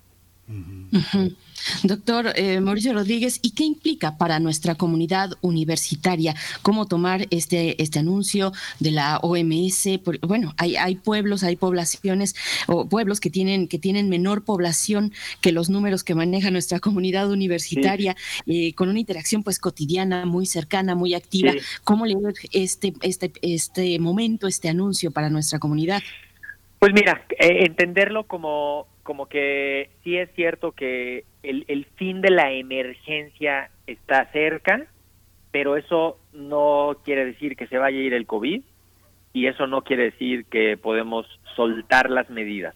Justamente si estamos logrando que el impacto de las olas sea menor y que las comorbilidades y todas las personas que tienen algún problema estén más protegidas por la vacunación, y detectamos a tiempo con las pruebas y el aislamiento a los enfermos, eh, vamos a poder hacer que la siguiente ola que va a empezar seguramente en noviembre, pues tenga un impacto menos eh, fuerte que, las que hemos tenido antes. Entonces hay que entenderlo así. Somos una comunidad muy conectada, somos una comunidad que pasa por toda la ciudad, que va para todos lados, eh, incluso en todos los municipios del Estado de México y gente de los estados que viene a, a la ciudad, a la universidad durante la semana y regresa a sus comunidades. Hay que tener cuidado con, con las convivencias, hay que procurar los espacios abiertos, hay que tener precaución en los espacios cerrados, hay que aislarse si están enfermos, hay que avisar a los, a los contactos cercanos si se está enfermo y, y no, pues no quitar el cubrebocas de los interiores especialmente, ¿no? O sea, salas de juntas, laboratorios, viajes, transporte, cubículos, auditorios, salones, no quitar el cubrebocas ahí ni de chiste y, y estar pues todavía pendientes. Ya tenemos como el como el ejercicio de estarlo haciendo, ya tenemos casi la costumbre, así que tampoco es de que hay un problema por el uso del cubrebocas, ¿no? Más bien hay que hay que ahorita mantenerlo porque estamos justamente en un momento de muy baja actividad en México y pues queremos que eso dure. Si empieza a haber contagios y les dan y encuentran facilidad de contagiarse, pues va a empezar a haber más, ¿no? Este y va y va a subir más rápido la sexta ola que esperemos mejor ocurra hasta finales de año, si se pueden las vacaciones, ¿no? Y que no nos afecte. Y lo otro es no suspender ya salones ni actividades académicas por los casos, ¿no? Simplemente aislar a los que estén enfermos, aislar para que no haya contagios, identificar rápido a todos y, que sigan las actividades presenciales, porque pues ya va arrancadísimo el semestre, las evaluaciones, este, y ya están todos en presencial. Afortunadamente, tenemos niveles de cobertura muy altos en la comunidad. Nosotros estamos terminando ahorita el análisis de una encuesta en la en el bachillerato y el nivel de cobertura reportada es altísimo. O sea, la inmensa mayoría de los estudiantes está vacunado, del personal está vacunado, seguramente en licenciaturas estamos igual, entonces también eso nos ayuda mucho a poder hacer las actividades con confianza, pero pues, sin relajar demasiado, ¿no? Estamos como en ese momento en el que pues ni tanto ni tanto ni tantito. En Canadá, por ejemplo, le, así un ejemplo, digo, sé, sé que es un mundo de diferencia, pero en Canadá los niños y las niñas no van con cubrebocas en las escuelas. Y ya empezaron a tener cierres de escuelas en varios distritos, en varias ciudades, simplemente porque se les mete el virus a las escuelas y se contagia si no están con cubrebocas en los salones. Entonces, hay que estar pendientes. A ver Estados Unidos ahorita, que ya empieza a entrarles el frío también, y pues nada, cambió ya, ya está el otoño y hay que tener también precaución con eso. Esto que mencionas, Mauricio, de la universidad es muy interesante. Yo he estado al tanto de las encuestas eh, que se han publicado, se han dirigido a profesores, administrativos y alumnos, y es muy interesante, pero hay una parte muy cuantitativa, que es lo que podemos, lo que se puede en la universidad evaluar de una manera este, jerarquizada a través de la información que se requiere y se pide a los que contestan las encuestas. Pero en este regreso, por ejemplo, después de dos años de no tener un contacto físico con alumnos, y de la, conversación no ha sido fácil de continuar, pero ya que ha empezado esa conversación es muy impresionante, al menos a mí me impresiona mucho darme cuenta, ver eh, los cuerpos, eh, la, fisonomía joven de los estudiantes y la declaración de, del tema de consecuencias, de secuelas del coronavirus. Me, me, me, aterra un poco pensar que un alumno que tiene 19, 20 años, eh, dentro de 10 años o 20 años, va a tener consecuencias eh, graves de la, si, no, si no se atiende y si no hay un diagnóstico a tiempo. Veo, te pongo un contexto, veo, veo por ejemplo, en donde paso, veo los análisis que a los que convoca el laboratorio del doctor Simil y, me, doy cuenta de que hay muchísimas variables que un laboratorio tan modesto puede proponerle a la población para que sepa que está bien. ¿Cuál es el, estado de las cosas? Pues mira, para empezar no hay una definición operativa que estemos aplicando así a nivel general de para definir qué es salud y qué es enfermedad después del COVID. Entonces, en ese en, en esa confusión se pueden subir todos el que quiere venderte las pruebas de laboratorio, el que quiere que vayas a consulta, el que quiere que te tomes el medicamento que fabrica, o el que no se da abasto y te dice, no, esto no es nada, o, la aseguradora que no te quiere pagar por alguna razón eh, la, la enfermedad, ¿no? Porque no está todavía en los catálogos oficiales bien definido dónde empieza y dónde termina la salud y la enfermedad después del COVID urgen definiciones operativas para eso. Nosotros estamos eh, empujando para que a través de las academias, a través del gremio, se, se, defina. Lo otro que es, importantísimo es que no solo, o sea, estos, estos chicos, chicas de las facultades del bachillerato, no solo van a, no, no solo van a tener este riesgo del, de la salud, de algo que les vaya a dejar de secuela el COVID, que es probable, sino el impacto en sus carreras. O sea, el, el impacto en su formación profesional, también eso va a tener consecuencias, porque ahorita imagínate que ya llevan dos años y medio, se aventaron dos años y medio en, en cosas virtuales, cambiaron de escuelas, cambiaron de carreras, incluso este terminaron sus carreras, se aventaron la mitad, no hicieron prácticas presenciales, o sea, hay un asunto también muy importante que tenemos que, que retomar y redoblar esfuerzos para, para reforzar la presencialidad. Por eso tenemos que cuidar tanto la presencialidad, o sea, tenemos que cuidarnos. Hemos visto, eh, la, estamos controlando muy bien los riesgos en las escuelas, pero afuera de las escuelas no, ¿no? O sea, afuera de las escuelas hay una vida social y hay una vida que no que no se preocupa tanto por controlar los riesgos y que afecta finalmente la vida interior de las escuelas, ¿no? Tenemos que equilibrar y asumir que estamos haciendo un esfuerzo todavía y que pues tenemos que cuidarnos y cuidar a los a los de la comunidad. Yo creo que ese es, esa es parte también fundamental de lo que del momento en el que estamos, ¿no? Todavía no salimos por completo, estamos viendo la salida, pero pues como lo decía el doctor Pedros, del director de la OMS, cuando han visto a un maratonista que al ver la meta, pues ya se, se tiende a descansar, ¿no? Más tenemos que redoblar el paso y, y, justamente entrarle ahorita con toda esta temporada que viene y, y, ya si salimos de la emergencia, pues sí, ahí va a estar COVID, ahí está influenza, ahí están todas las demás, hay que tener cuidado. Sí, es importante el, el, desafío de poder equilibrar, de equilibrar, de saber equilibrar los riesgos sin descuidar la convivencia. Por ejemplo, en el bachillerato que estás mencionando, doctor Mauricio Rodríguez, ¿no? Que es una edad clave para el desarrollo de habilidades sociales y de, y de convivencia. Te, sí. te, pregunto ya, ya para el cierre, bueno, primero si, si este es, es muy interesante el, el, ejemplo que pone Miguel Ángel sobre los jóvenes que, que hoy se pueden percibir sanos, pero que eventualmente algunos podrían en, en algunos años tener afectaciones no atendidas, eh, cabalmente eh, afectaciones por COVID.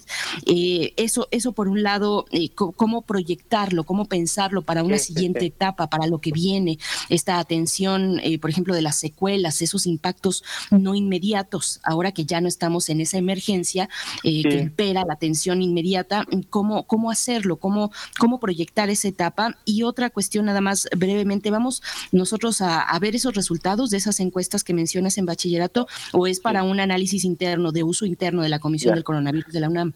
Sí, mira, el, lo de las secuelas eh, se, se, va a ir descifrando y cuantificando, ¿no? Eh, también es cierto que en poblaciones vacunadas, en poblaciones donde donde la cobertura de vacunación fue era bastante amplia y con las variantes que están circulando ahora, el, el riesgo de secuelas es menor que con el virus original y las primeras variantes. Entonces, en donde se está viendo peor es, pues, es en las primeras, en, los que se infectaron primero y no había ni vacunas ni nada y, y esos, las secuelas en ellos son distintas que en los en las personas que están recuperándose ahorita de la enfermedad o que les dio y ya estaban vacunados. Entonces, eh, también aventarlo el pronóstico así hasta varios años, pues no es ahorita no es prudente porque necesitamos ir viendo qué pasa con primero con los primeros a los que les dio y luego con los siguientes a los que les fue dando ya las otras variantes y vacunados, etcétera,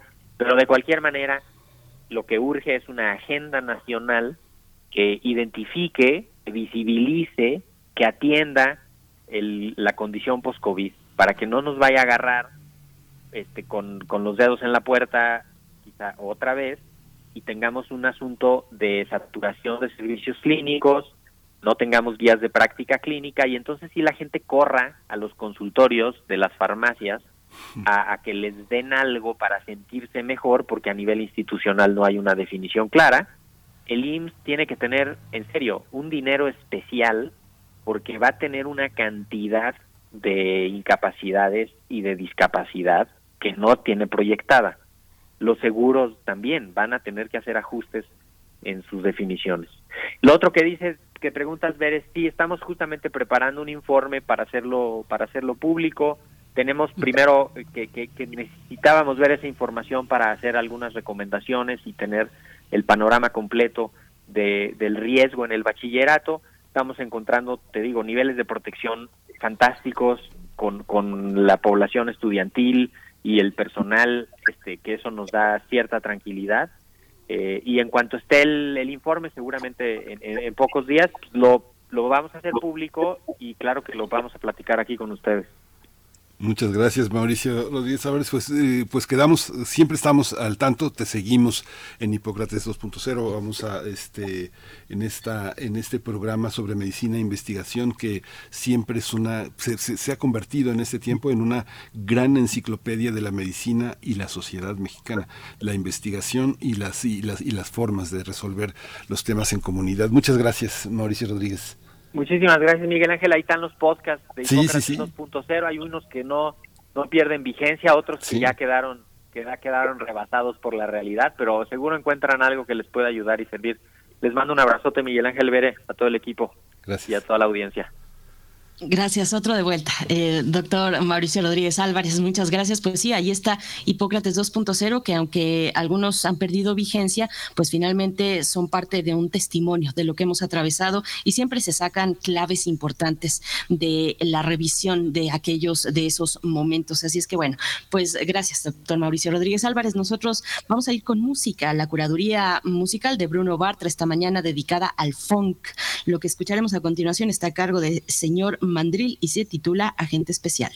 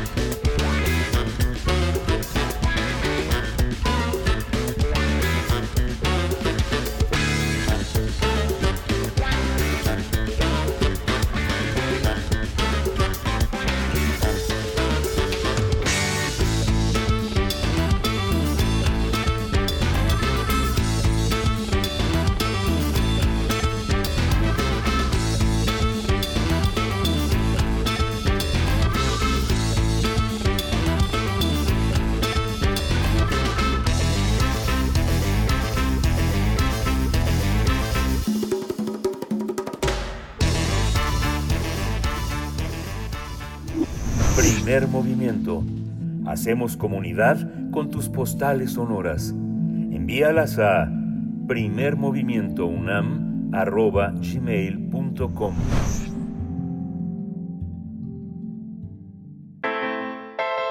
Nota Internacional el pasado 21 de septiembre, el presidente ruso Vladimir Putin pronunció un discurso que alertó al mundo al hablar sobre una operación militar especial para continuar con la guerra en Ucrania. El líder del Kremlin notificó la movilización de 300.000 reservistas, además amenazó a Occidente con armas nucleares y respaldó los referendos de anexión a Moscú en las regiones ucranianas. El presidente ruso Vladimir Putin busca relanzar la guerra en Ucrania tras los avances y la recuperación de territorios del ejército local cuando el conflicto acaba de cumplir ya siete meses. En un discurso televisado anunció la movilización parcial de tropas. Este Putin dijo que 300 mil reservistas serán convocados, lo que implica alrededor del 1% de su capacidad. Pues en realidad hay 25 millones de personas que cumplen con ese criterio.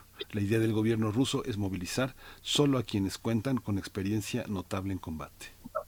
Putin acusó a Occidente de participar en un chantaje nuclear y citó supuestas declaraciones de representantes de alto rango de la OTAN sobre la posibilidad de eh, utilizar eh, armas nucleares contra Rusia, por lo que advirtió que su nación cuenta con un arsenal nuclear incluso mayor y que no dudará en utilizar en caso de ser necesario. Vamos a conversar sobre este desarrollo de la invasión rusa en Ucrania tras el discurso del presidente ruso en el que anunció algunas acciones en el marco de lo que se ha llamado una operación militar especial. Y está con nosotros ya en la línea Luis Guacuja, responsable del programa de estudios sobre la Unión Europea. Estimado Luis Guacuja, muchas gracias por estar esta mañana aquí nuevamente. Bienvenido, buenos días. ¿Qué tal? Mucho gusto, Berenice, Miguel Ángel. Un saludo a ustedes y al auditorio. Gracias, doctor Luis Guacuja, bienvenido. Pues bueno, eh, yo, yo, yo veo mm, mesas de análisis, mesas de discusión, eh, donde se pone el foco en si Putin está o no perdiendo la guerra, si se le está yendo de las manos, si no esperaba estos resultados y por ello ahora pasa a esta siguiente etapa, aunque también por otro lado vemos que la capacidad militar de Rusia pues no está, eh, está lejos de ser rebasada en lo que en, en, el despliegue que se ha mostrado en estos siete meses. ¿Cuál es tu valoración, tu lectura? Doctor Luis Guacuja, sobre esta etapa que ha anunciado el presidente de Rusia? Bueno, sin duda es una, una escalada ¿no? de, del conflicto, este, este anuncio del presidente ruso de movilizar más tropas en, en Ucrania. Eh, no sabemos, eh, digamos, a ciencia cierta, qué, qué, piensa Vladimir Putin, cuál es su estrategia. Eh, y, vamos, eh, Rusia tiene uno de los ejércitos más poderosos del, del planeta y también tiene el arsenal nuclear más importante en el mundo. Esto no se debe eh, menospreciar. Em, el, eh, el, filósofo alemán Jürgen Habermas hace unos meses escribió un artículo que, que causó mucha controversia, pero él ponía el foco en lo que ha significado Rusia para Occidente y en los riesgos de acercar a Rusia a China. Y entre esas líneas, Habermas decía, no es bueno arrinconar a Putin porque se volvería más imprevisible. Y quizá estamos en este punto, en que eh, Rusia está siendo imprevisible. Hay quien trata de minimizar y decir que pues esto es un signo de debilidad ya vimos incluso imágenes que se difundieron por las redes sociales eh, sobre caravanas eh, para salir de Rusia, la mayoría eran, eran falsas. Eh, y pues sigue esta guerra de, narrativas, esta propaganda de guerra, donde lo que está claro es, además tras este anuncio de los referendos en las regiones de las repúblicas autoproclamadas de Donetsk y Lugansk, y luego ya se habla de Zaporilla y Gerson, que son zonas ya eh, del este hacia el sur, ya colindantes con Crimea. Eh, pareciera eh, que la intención es justamente concentrar los esfuerzos rusos en esta parte, ¿no? Y el asunto se complica, por supuesto, los, los referendos están siguiendo su curso hasta el día de, de, de mañana, con una baja participación, pero hay otra cosa que hay que tomar en cuenta. Mucha gente sí está apoyando esta idea de anexionarse a Rusia. Mucha gente de Ucrania. Hay zonas prorrusas muy importantes y este es un tema que no hay que perder de vista. ¿no? El asunto se vuelve más complejo, él, eh, se alarga, esto es más complicado para todas las partes. Eh, se acerca el invierno y este es un factor determinante no solo para Europa en cuanto a su dependencia del gas ruso, sino también por cuanto a la fortaleza de Rusia en el terreno eh, bélico en el invierno. Entonces, eh, quizá la apuesta de, Rusia es esa, acercarse al invierno eh, y pues cambiar un poco la estrategia. No sabemos con exactitud, insisto, qué es lo que pasa por la mente de alguien como Vladimir Putin, pero eh, hay que tener presente lo que está pasando y ya no solo en, Rusia, no solo en Ucrania, sino también, eh, por ejemplo, esta, esta reunión que se dio hace algunos días, también que es muy importante en, en la cumbre de, de, de, de, Shanghái, de esta organización de cooperación de, de Shanghái, eh, celebrada en Uzbekistán, donde se reunieron potencias eh, económicas, pero también nucleares. Estuvieron China, Rusia, India, Pakistán, Turquía, Irán. Entonces estamos viendo otro frente ahí importante que no hay que perder de vista. Sí, hay otro, hay otro aspecto, Luis, que también es esta, esta eh, falta de información sobre en realidad cuál es el estado de la de la cuestión rusa. Bloquearon pues prácticamente toda la toda la información de lo que llamamos occidente no digamos que prácticamente todo lo todas las eh, todas las eh, todos los occidentales oficiales administrativos en ese país prácticamente están vigilados intervenidos y fuera de la de la información. Esto es una también una una alerta no Sí, total, totalmente, ¿no? Es, es una guerra de narrativas, ¿no? Que, que parte de, de Occidente con, con una Europa eh, eh, que se ve fragmentada, ¿no? Hay una metástasis de la extrema derecha en la Unión Europea, vamos de, de ver los resultados de, en Italia, ¿no? que se suman a los de Suecia y también a los de Francia. Recordemos que en Francia la extrema derecha ganó la primera vuelta, ¿no? Entonces hay ahora una docena de parlamentos en la Unión Europea donde la extrema derecha tiene de un 10 hasta un 60% de los escaños. Esto es muy preocupante eh, y además las posiciones que pueden cambiar en una Unión Europea que quiere cambiar sus reglas y no puede, ¿no? con una OTAN que ya se le había calificado por Emmanuel Macron como en muerte cerebral, ahora revive un poco la, OTAN, pero disminuye la influencia de la Unión Europea con unos comicios eh, que se acercan también eh, de las elecciones de medio término en los Estados Unidos, donde eh, Joe Biden pues trata de, de apurar y de mostrar músculo. Entonces el panorama es muy complejo, hay una nebulosa de información también muy importante que nos impide ver con claridad qué es lo que sucede realmente, pero cuando se habla de armas nucleares, cuando se habla de, de eh, acorralamiento a, a, alguien como Vladimir Putin, pues estamos hablando de un tema, un tema serio para, para preocuparse. Sí, eh, Luis Guacuja, y, y, hacia adentro de la sociedad rusa, ¿cuál es la, reacción? ¿Cómo, ¿Cómo, lees esa reacción al interior de Rusia ante este anuncio de emplear reservas, 300 mil reservistas, que en realidad, eh, bueno, se está hablando de que eh, cumplen los criterios de ser reserva, reserva o reservistas alrededor de 25 millones de personas. ¿Qué está pasando al interior de Rusia con este, con este anuncio? Eh, claro, bueno, pues hay también ya ah, desconcierto, ¿no? Porque también en Rusia, pues la imagen de que se va ganando la guerra y tal, bueno, pues está ahí, pero eh, el que de pronto eh, este conflicto llegue ya a los hogares de los rusos es otra es otra cosa esto puede causarle problemas internos a Vladimir Putin con una oposición pues acorralada, perseguida.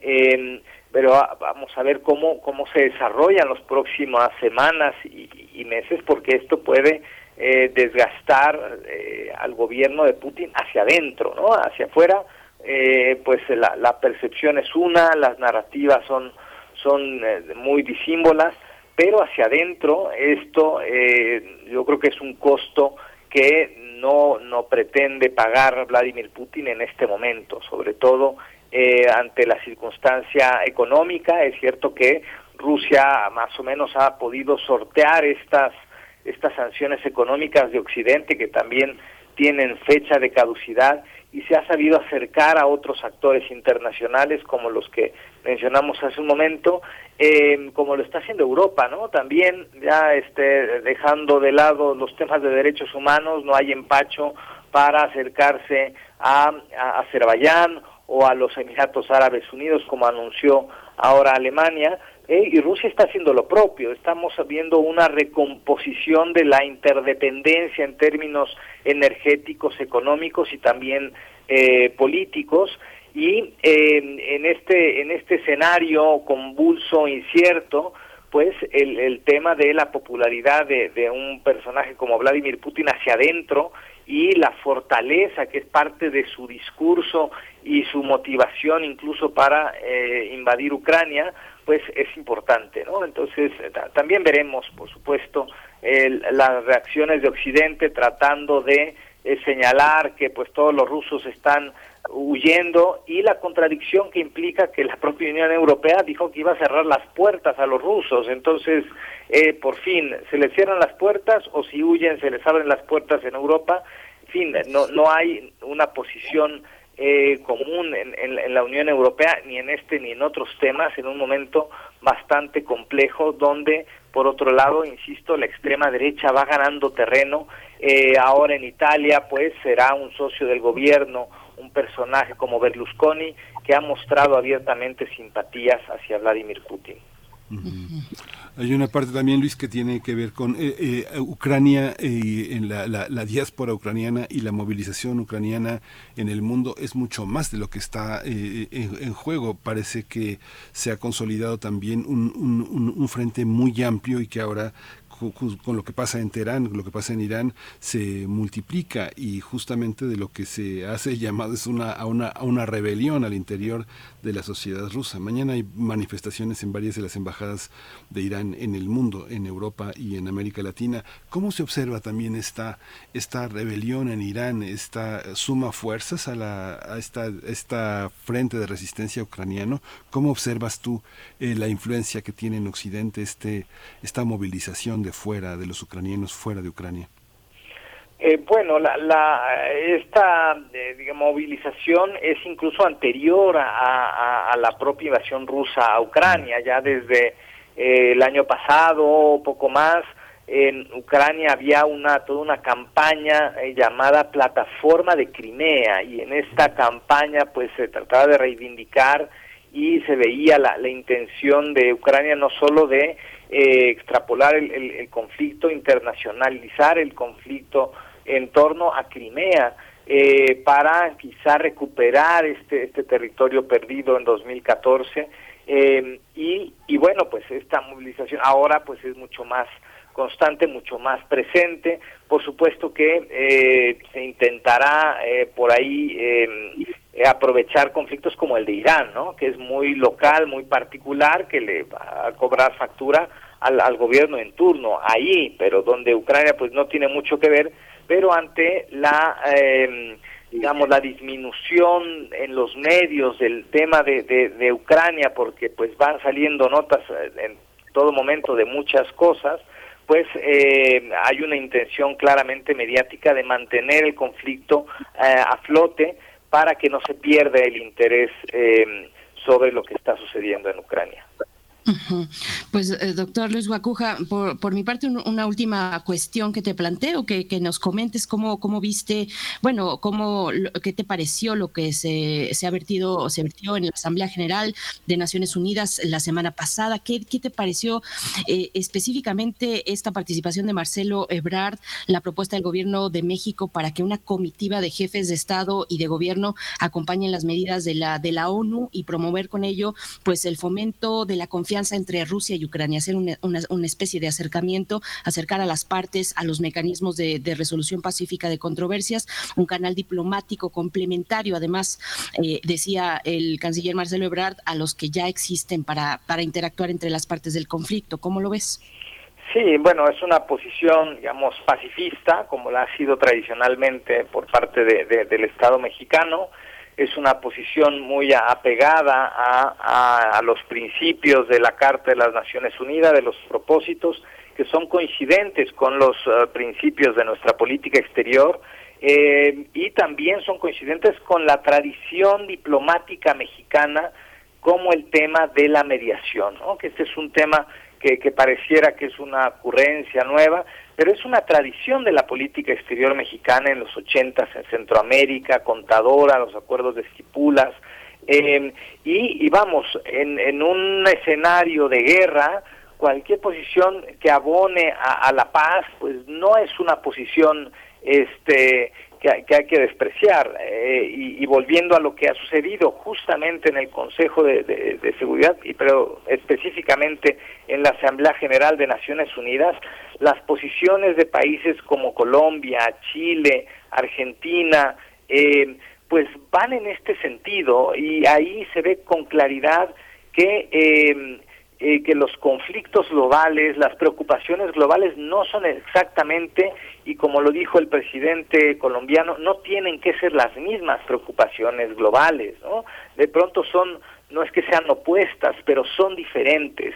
Y, y en este sentido, México no es una potencia militar como para enviar armas, México no es una potencia económica para, como para enviar recursos económicos, pero eh, lo que tiene o lo que puede abonar eh, México es en temas diplomáticos, en temas de ayuda humanitaria, como lo está haciendo, en sus posiciones en el Consejo de Seguridad de Naciones Unidas, que han sido muy firmes y muy, muy consistentes.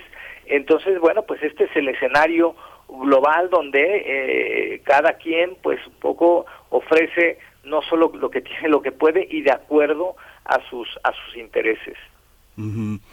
Pues Luis, te agradecemos muchísimo toda esta, toda esta participación, todo este, todo este panorama, a ver cómo se suman también otras, otras protestas en torno a lo que pasó en Irán y, bueno, hay una, hay, un mundo convulso en toda esa zona que, que quiere cambios, a ver, a ver, a ver qué pasa con el resto del mundo, porque tienen, tienen muchísimo poder eh, para inmovilizar lo que ellos consideran una reacción justa y, y, del lado de, del, lado de los rusos. Muchas gracias, Luis Guacuja.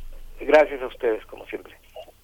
Hasta pronto, doctor Luis Guacuja, responsable del programa de estudios sobre la Unión Europea del posgrado de la UNAM. Pues bueno, sí, este es, es eh, un comentario importante. No hay que tomar como baladí, como insustancial, las posturas y esfuerzos que abonan a la paz y, a las vías diplomáticas de resolución de conflictos. Bueno, pues así, así este panorama en el conflicto entre Rusia y Ucrania. Nosotros vamos a despedirnos de Radio Nicolaita, 8 con 57 minutos, y lo hacemos con la propuesta musical de Bruno Bartra, que está enfocada en el funk en esta mañana, sin temor al que dirán. Es el título de esta canción con la que cerramos la segunda hora de transmisión. Volvemos después del corte. Esta canción está a cargo de Trocker.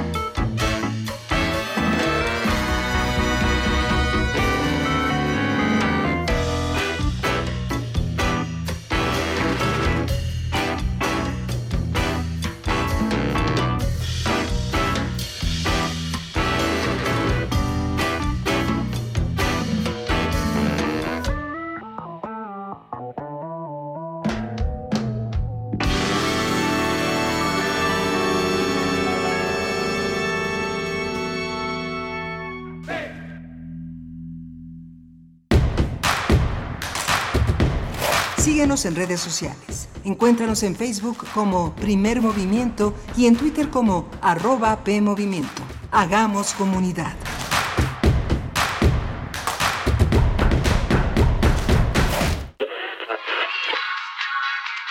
Dijeron que el video mataría a la estrella de radio. Pero no fue así. Tenemos casi 23.000 audios disponibles en nuestro podcast. Conoce nuestras series, radioteatros, barras, adaptaciones y otras joyas radiofónicas del pasado en www.radiopodcast.unam.mx. Disfruta a toda hora Radio UNAM. Experiencia sonora.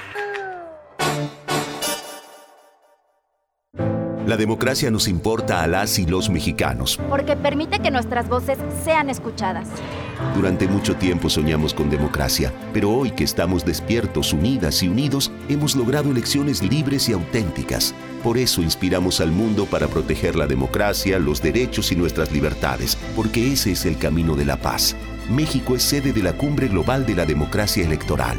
En el mundo y en México, nuestro INE nos une. El Festival Internacional Cervantino llega a los 50 años y para celebrarlo en sus escenarios estarán Gustavo Dudamel con la Filarmónica de Los Ángeles, Winton Marsalis y su Big Band, Joan Manuel Serrat, San Kayuku, Café Tacuba, Caifanes, María Catzaraba y muchos más. Sé parte de esta historia. Ven a Guanajuato, del 12 al 30 de octubre. Secretaría de Cultura. Gobierno de México. ¿Te interesa escribir sobre cultura? ¿Eres estudiante, universitaria o universitario de cualquier institución de México? ¿Quieres ganar hasta 12 mil pesos por escribir una crónica cultural? Te invitamos a participar en el primer premio de Crónica Cultural Festival Cultura UNAM, organizado por la Coordinación de Difusión Cultural y la Unidad de Investigaciones Periodísticas. Solo tienes que llenar un formulario con tus datos. No olvides adjuntar una credencial vigente o constancia de estudios que acredite que eres estudiante inscrito o inscrita en una licenciatura o posgrado de cualquier universidad pública o privada de México. Después asiste al Festival Cultura UNAM, que se realizará del 30 de septiembre al 16 de octubre de 2022. Las personas inscritas recibirán hasta cinco pases para asistir a los eventos del festival. Debes escribir una crónica periodística con una mirada crítica sobre uno o varios eventos del Festival Cultura UNAM. ¡Y listo! Además de su publicación, las tres mejores crónicas serán reconocidas con un diploma y un premio en efectivo de 12 mil pesos para el primer lugar, 8 mil pesos para el segundo y 5 mil pesos para el tercero. Tienes hasta el 28 de septiembre para registrarte. Para inscribirte y conocer el mecanismo de participación, consulta las bases en cultura.unam.mx y también en corrientealterna.unam.mx. Corriente Alterna.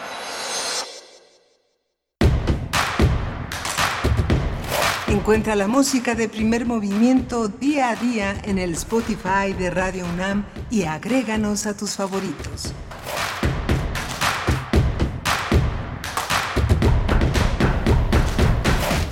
Hola, buenos días. Ya son las 9 de la mañana con 3 minutos aquí en la Ciudad de México.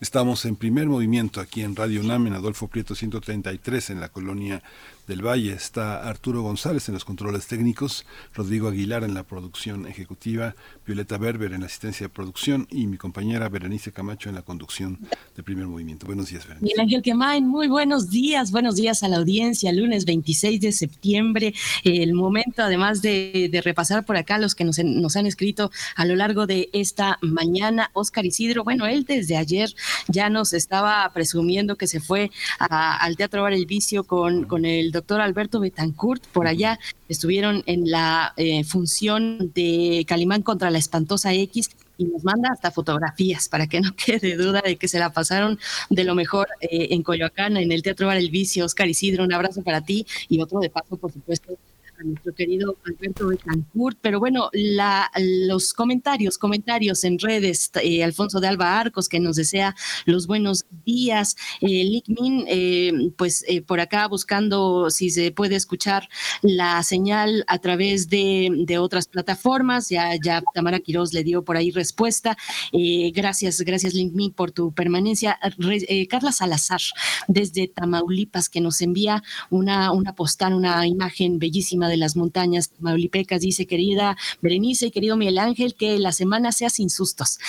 Sí, Carla Salazar, así esperamos, querida doctora, que sea sin sustos. Y dice también, gracias, primer movimiento, porque los primeros movimientos son siempre informados y amenos. Buenos días desde tierras tamaulipecas. Un saludo y un abrazo para ti, querida doctora Carla Salazar. Eh, por acá también está Eduardo Mendoza, nos desea un buen día, una buena semana. Eh, Flechador del Sol comentando sobre el tema de Ayotzinapa, hoy que se cumplen ocho años de este terrible asesinato, dice, mm, con ayuda de eh, autoridades en funciones electas apoyadas por el actual presidente de México, dice Flechador, es la opinión que nos comparte en redes sociales. También dice Gargueta, mm, primer movimiento, sus reflexiones sobre lo que implica olvidar a las víctimas son claras y pertinentes. Gracias.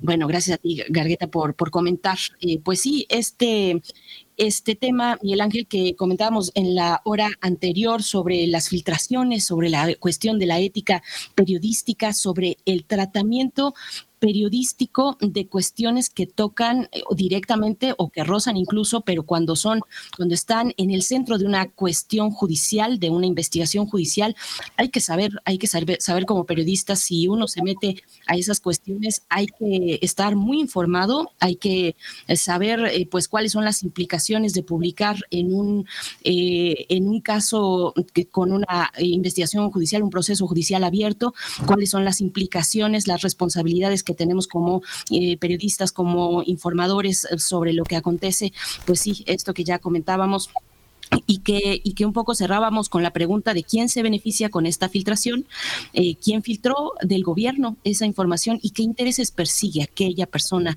que, que, realizó este, este acto. Bueno, pues a quién beneficia la información que se publica, que se publicó a través de la periodista Penny Lay, bueno, que ella decidió publicar en el diario Reforma y también en sus redes sociales, a quién está beneficiando, de dónde viene esa información, esa, esa filtración y qué intereses persigue Miguel Ángel. Es un poco de lo que comentó comentábamos al inicio de la hora anterior, esta cuestión de que como periodista pues debes eh, ponderar, calibrar si ese tipo de información que tienes tú eh, en tus manos afecta y de qué manera el curso de una investigación eh, judicial y se afecta también a las familias y a las propias víctimas, ¿no? Miguel Ángel. Sí, yo creo que esa parte, digo, cuando uno empieza, digo, los dos tanto tú como yo tuvimos eh, un inicio en la carrera y la prevención, la advertencia de profesores y de colegas de eh, controlar la impulsividad que lleva a, este, a, publicar, a exhibir una información que nos parece muy importante, que es muy excitante y que se propone en la mesa de redacción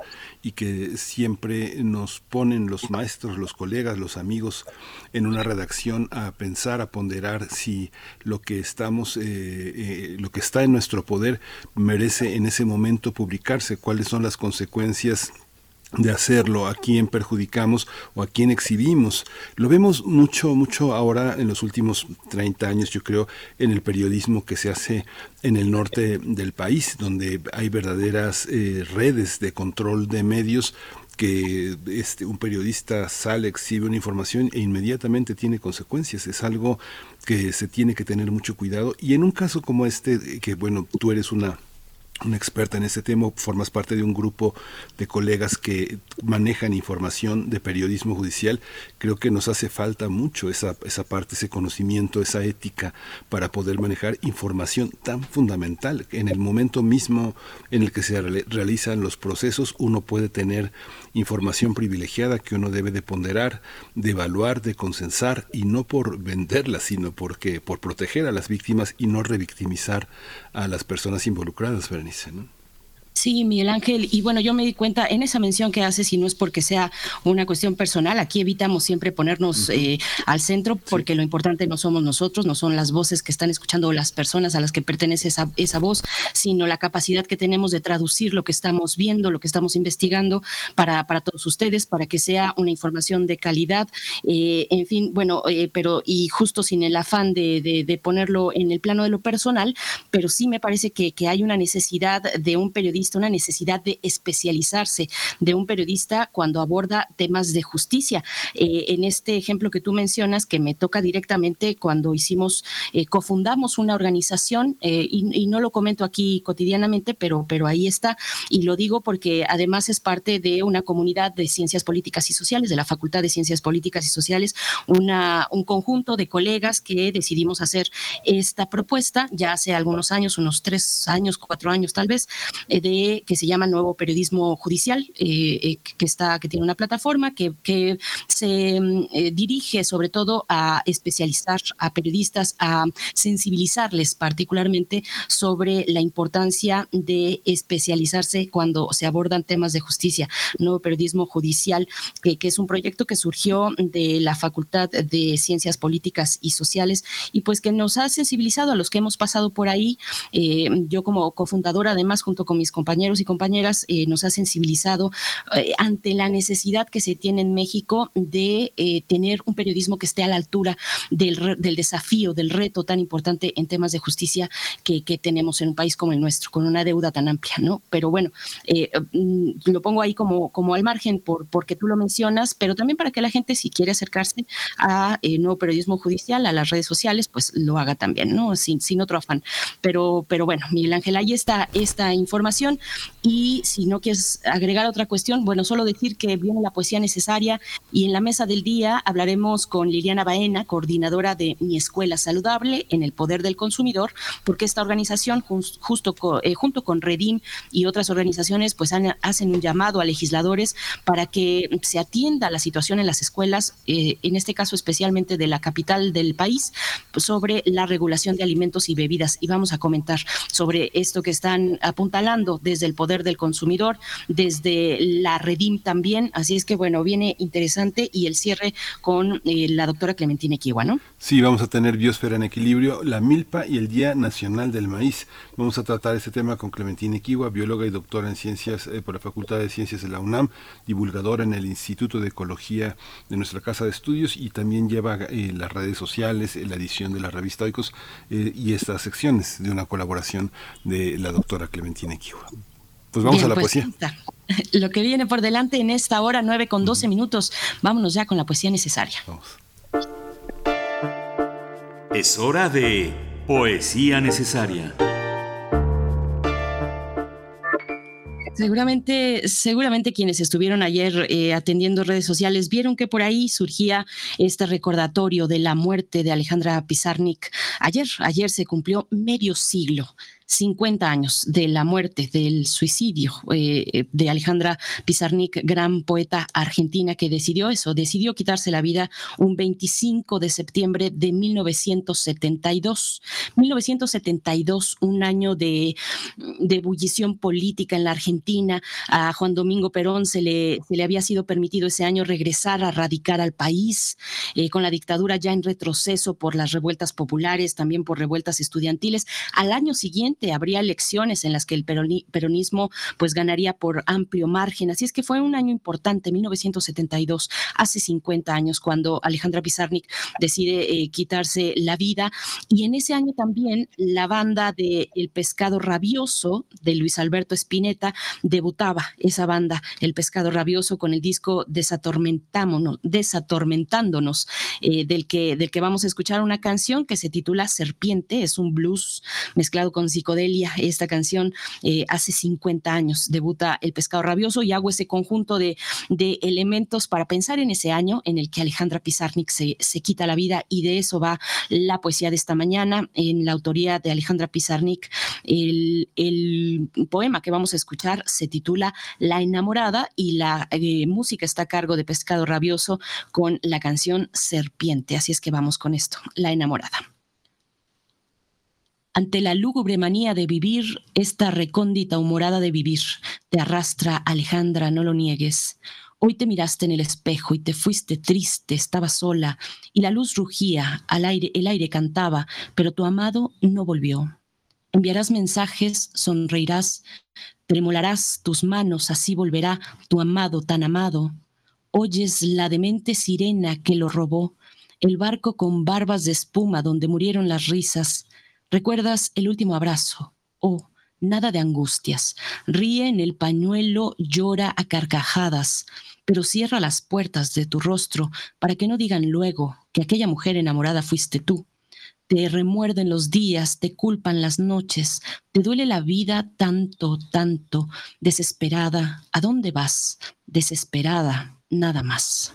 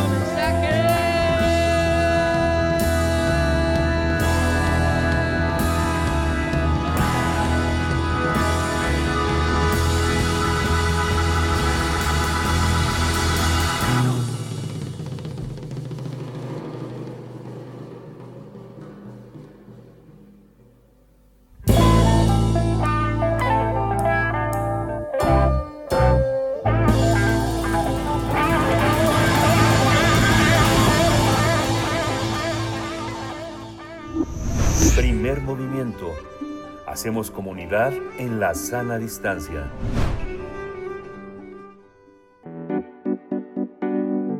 La mesa del día.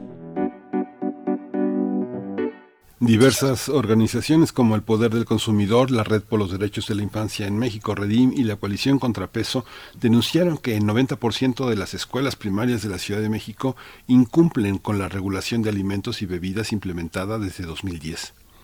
A través de un comunicado señalaron que a un mes de haber iniciado el ciclo escolar 2022-2023, más de 25 millones de estudiantes regresaron a entornos escolares que promueven malnutrición y enfermedades.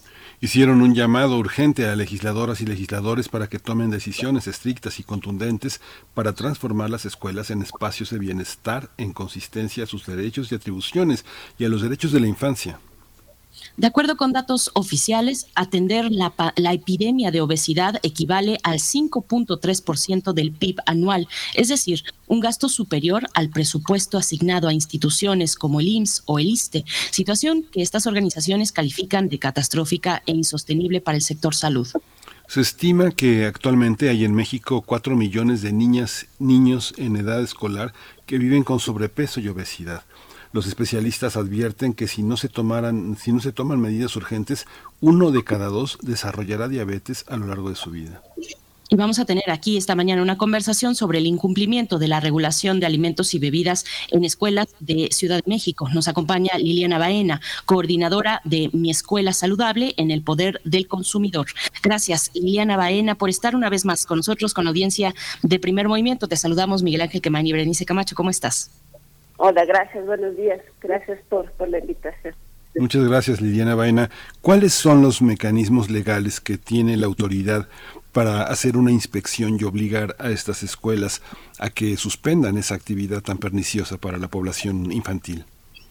Gracias. Sí, bueno, en realidad, como están las regulaciones actuales, es Secretaría de Educación Pública quien debe de eh, integrar mecanismos para hacer la vigilancia del cumplimiento de cómo están vendiendo o de qué están vendiendo las cooperativas al interior de las escuelas, ¿no? Porque recordemos que las cooperativas pues están dentro de las escuelas, ellos deben de tener una revisión estricta porque además reciben cuotas de, de esos mismos vendedores o cooperativas escolares para mantenimiento de sus escuelas por las cuales ellos tienen que regularlas.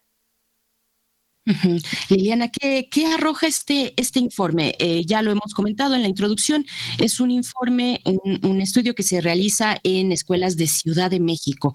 ¿Cuál es, cuál es la situación, el panorama en estas escuelas? ¿Qué vemos a, un mes de iniciado un ciclo escolar que nos pone de nuevo en los desafíos de la presencialidad, de tal vez eh, de tener de, mm, pues una vigilancia más holgada con respecto a los alimentos, una vigilancia que no es la misma que se tiene en el hogar y que tendría que sostenerse en un espacio que está a cargo de una autoridad, eh, como son las autoridades educativas, el caso de las escuelas. ¿Qué, nos dice este informe?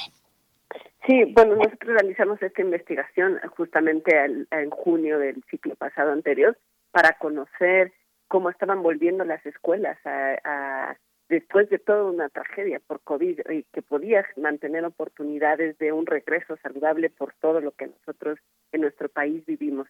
Entonces lo que hicimos fue eh, observar y hacer una exploración en las escuelas de Ciudad de México, en 77 escuelas, y nosotros encontramos una situación muy similar a la que estaba viviendo antes de la pandemia, es decir, que no, no aprendimos nada al, al regreso de, de, la pandemia, porque nueve de cada diez escuelas en Ciudad de México no cumplen con la regulación, venden grandes cantidades de bebidas azucaradas, eh, cualquier tipo de fritura, dulces, galletas, pastelillos, por ejemplo, etiquetados y no etiquetados dentro de las escuelas. Eh, otra de las cosas muy importantes y alarmantes es que no solamente los vendedores eh, eh, venden alimentos y bebidas no saludables, sino los mismos personales administrativos como el personal directivo, el personal docente, los mismos de intendencia, por ejemplo. Ese tipo de venta no está regulada eh, no no da este o no brindan los recursos como se pretende eh, como lo brindan las la, las tiendas o cooperativa escolar hay mucha venta hay hasta el 77% de las escuelas tienen hasta seis puestos eh, que venden alimentos no saludables afuera de las escuelas. Inmediatamente al abrir las puertas hay una densidad de puesto ambulante muy alta, no hay bebederos, no hay acceso al agua potable de ningún tipo. El 76% de las escuelas y de los niños y de las niñas del estudio que realizamos no tienen acceso al agua potable gratuita y de y de calidad dentro de las escuelas no es un panorama sumamente alarmante donde los niños están en una situación de vulnerabilidad muy alta y mucho más grave ahora por la pandemia por COVID. Y ahora vemos que eso es una, una metáfora, es la punta del iceberg, porque los adultos también eh, estamos en eso, los oficinistas, la gente de educación superior, las prepas, no hay donde, no hay donde eh, tomar opciones eh, saludables. En esta, en esta parte, mucho, ¿cómo, ¿cómo hacer? ¿Cómo piensan? que se puede trabajar. Las cooperativas son a veces una organización entre los propios particulares, entre los propios padres. Muchos tienen eh, alguna opinión, pero la opinión generalizada, al menos lo que yo logro escuchar es déjalos, déjalos, este, ahorita comen chicle, pero después eh, que cambien los dientes va, va a estar, no importa que coman golosinas, después van a tener una dieta sana y van a ir al gimnasio, después, después después que, que, jueguen ahorita con las Barbies y después ya harán su doctorado en física, pero ahorita déjalos, no, no seas, no seas un amargado o amargada. ¿Cómo combatir esto, este, eh, Liliana Baena?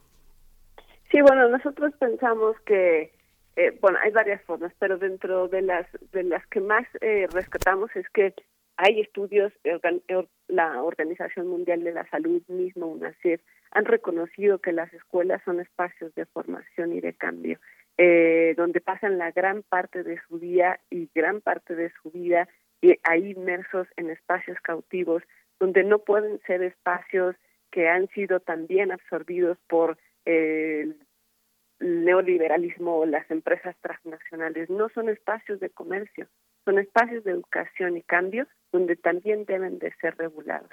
Y esto es parte y responsabilidad del Estado, porque eh, la Secretaría de Educación Pública cuenta con un reglamento de cooperativas donde ellos los regulan. En teoría tendrían que estar regulando toda la venta al interior de las escuelas porque ellos mismos les generan cuotas para mantenimiento de sus escuelas. Eso es una cosa muy importante. La otra, como, como les decía, los hábitos de alimentación, y hay múltiples estudios que lo evidencian, que los hábitos de alimentación se desarrollan en la infancia y se mantienen en, en la adolescencia y en la edad adulta. No es al revés. No, no se generan hábitos no saludables en la infancia y se componen en la edad adulta. No es así, los estudios lo han demostrado y ahorita pues nos encontramos frente también a una posible próxima epidemia que es el 50% de los niños y las niñas que nacieron a partir del 2010 van a desarrollar diabetes en la edad adulta. Es decir, es catastrófico, es alarmante y no podemos permitirlo ¿no? hasta el momento. Sí, Liliana Baena, en este comentario que te hacía Miguel Ángel Quemán, yo creo que muchos nos vamos a sentir eh, identificados eso, eh, esos comentarios que muchas veces desde, desde la familia, los tíos, las tías, las amistades también le hacen a madres y padres que, que deciden pues eh, tener mucho más cuidado con la alimentación de sus hijos, pero hay que se reciben estos comentarios de ay, pues deja que se coma, de que se come ese dulce unas papitas, le vas a amargar la infancia, de eso se trata, déjalo ser, ¿no? Y, están ahí sobre, sobre los padres y madres, sobre todo mamás que, que eh, pues deciden tener ese cuidado con la alimentación de, los hijos que nos comenten en, redes sociales, pues eh, porque es parte de una cultura, de una cultura también en torno a, los alimentos, en torno a la infancia, a cuál es el tratamiento, el acercamiento que damos a los más pequeños eh, y las más pequeñas, Liliana Baena, pero te, pregunto, ¿a qué se debe este descuido? Por parte de las autoridades, eh, esta, esta manera permisiva de, haber, de dejar que la industria se colara. Eh, ustedes en su comunicado, eh, y particularmente tú mencionas el año 2010, cuando se creó una regulación de alimentos y bebidas en escuelas, que sin embargo su diseño fue intervenido por esta industria de comida chatarra. ¿Por qué? ¿Por qué se le abrió la puerta? ¿Cuáles son los intereses de una industria pues poderosa como esta? ¿Y por qué a sabiendas de lo que ya nos ha revelado la pandemia, de lo que nos puso frente a nosotros eh, contundentemente respecto a la alimentación, ¿por qué no se le pone un freno? ¿Cuál es tu interpretación? Sí, bueno, una de las cosas más importantes que hemos vivido desde hace ya varios años, y específicamente el de, a partir del Tratado de Libre Comercio, es que todos nuestros ambientes son no saludables. El acceso que tienen niños, niñas, padres, trabajadores, este, etcétera, es alimentos no saludables. Y hay una limitación y se ha modificado todo el entorno a que no haya disponibilidad de alimentos naturales de los cuales somos ricos en, en mucha cultura culinaria en nuestro país. Todo eso ha ido abonando a que los ambientes nosotros le llamemos como ambientes obesogénicos. Y gran parte de todas esas situaciones ha sido por la grande interferencia de la industria en las políticas públicas, es decir, en cualquiera de las regulaciones que vaya a afectar o mermar sus intereses económicos.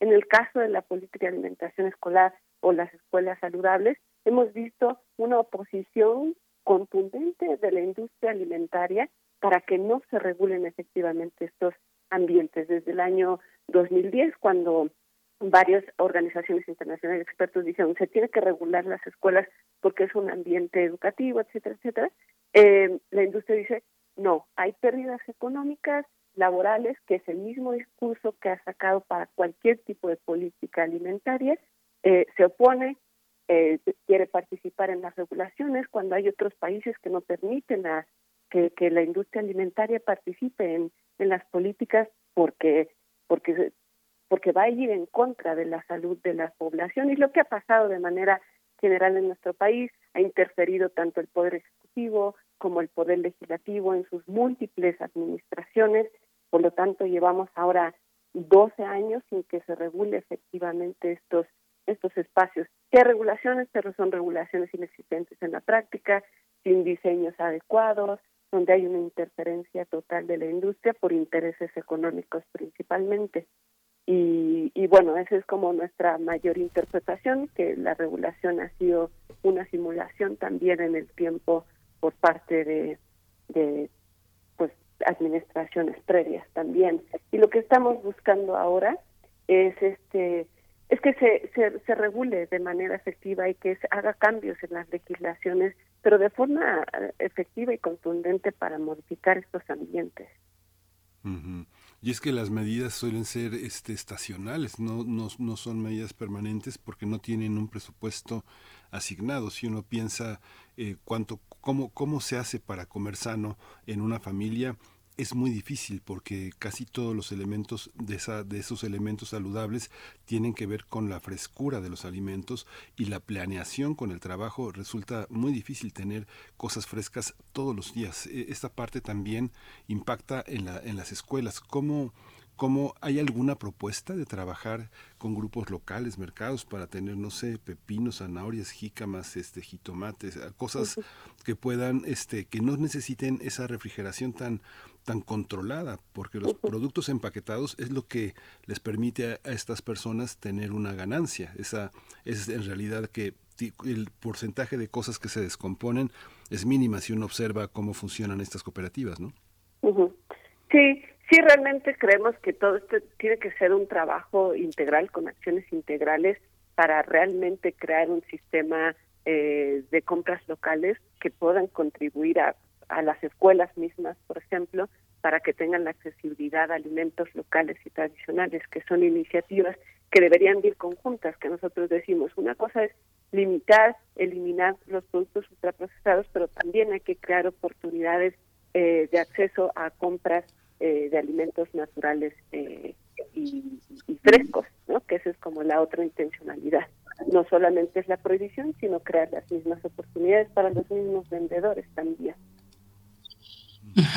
Liliana Baena, y bueno, la responsabilidad eh, es, es, múltiple, ¿no? Se reparte incluso entre la sociedad, no solamente las autoridades, aunque bueno, yo ahí si me apuran veo una cuestión también de, de, género con la presión hacia las mamás, que con el, con el comentario anterior de, de que si se les señala porque no dejan que sus hijos, sus hijas, pues se tomen pronto un dulce o coman eh, recurrentemente papitas fritas y todas estas frituras, por otro lado también si el niño o la niña tiene algún, alguna cuestión de sobrepeso sin, sin informarse, el resto, el entorno, pues está opinando ahí sobre, sobre el, el, trato, la, la educación alimentaria que, que, la madre tiene y las prácticas alimentarias que tiene generalmente una mamá con, con sus hijos. Hay una cuestión, a mí me, me parece también de género, pero bueno, es una responsabilidad compartida, es a lo que voy entre, entre la sociedad y las autoridades. Y ustedes no solamente señalan a las autoridades educativas, sino también hacen un llamado al legislativo, a las y los legisladores,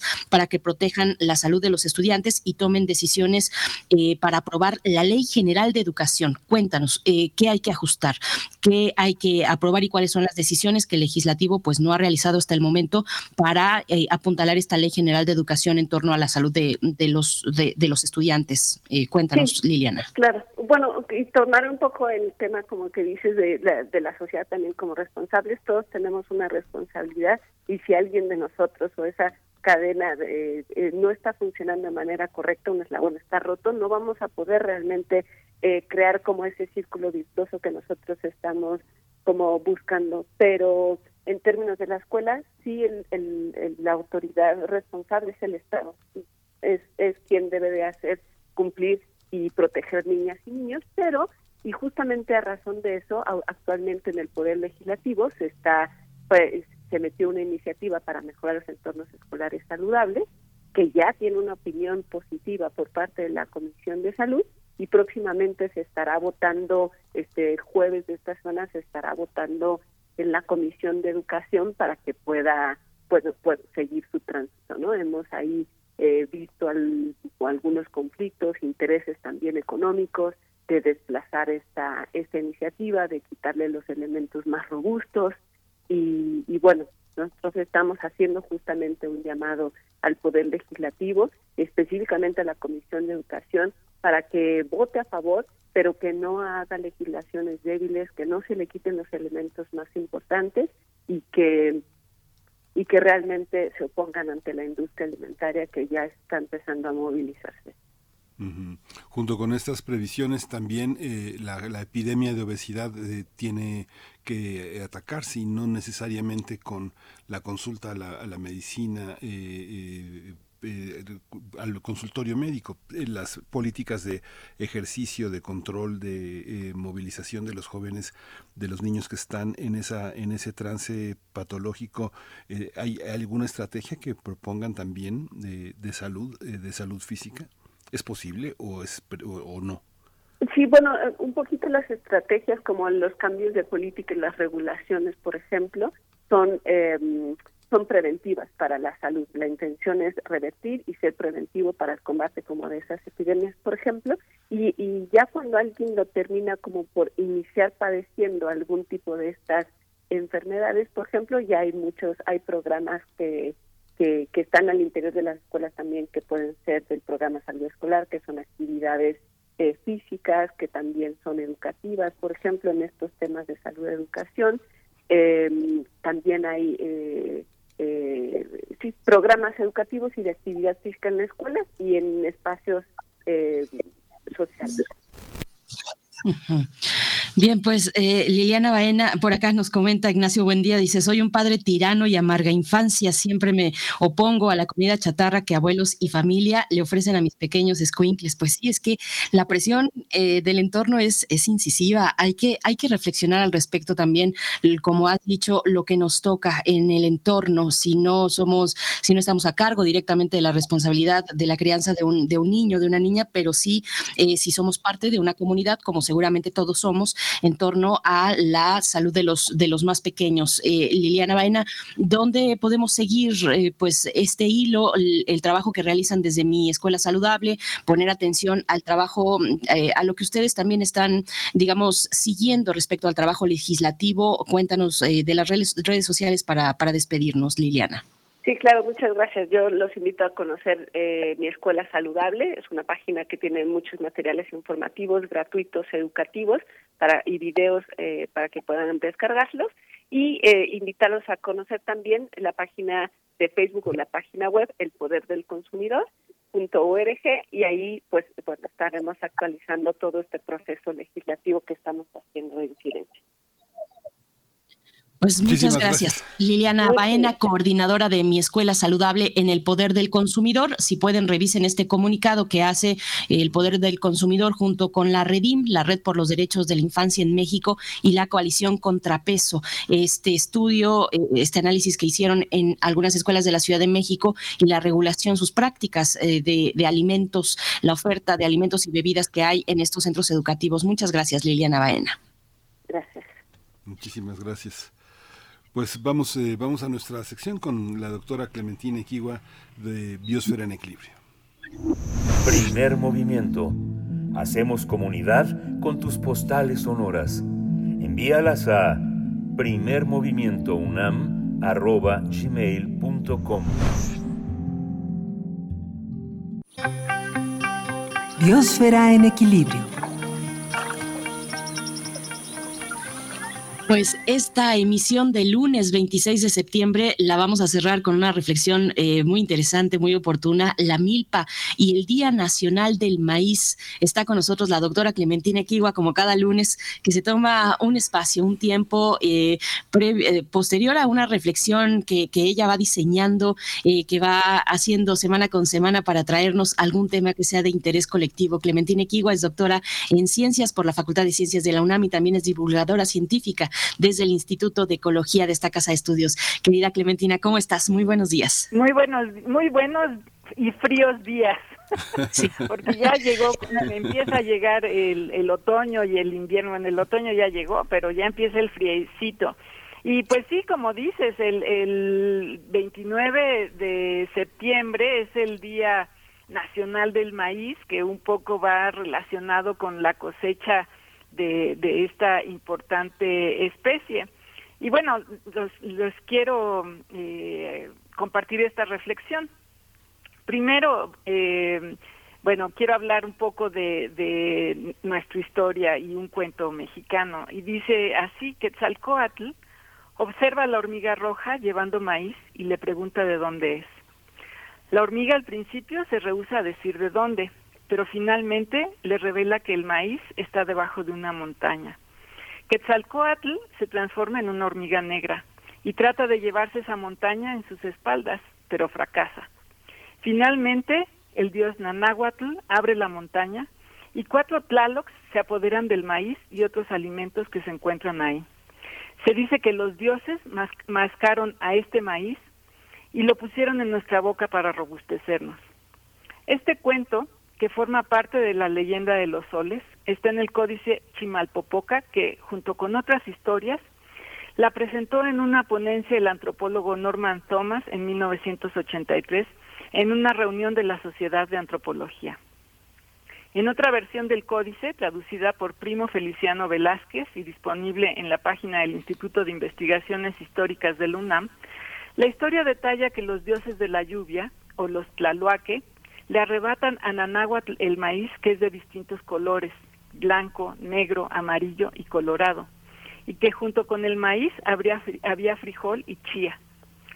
El frijol y la chía son algunos de los otros alimentos que mencioné en la primera leyenda, pero este detalle nos insinúa que probablemente lo que había debajo de la montaña de la leyenda era una milpa.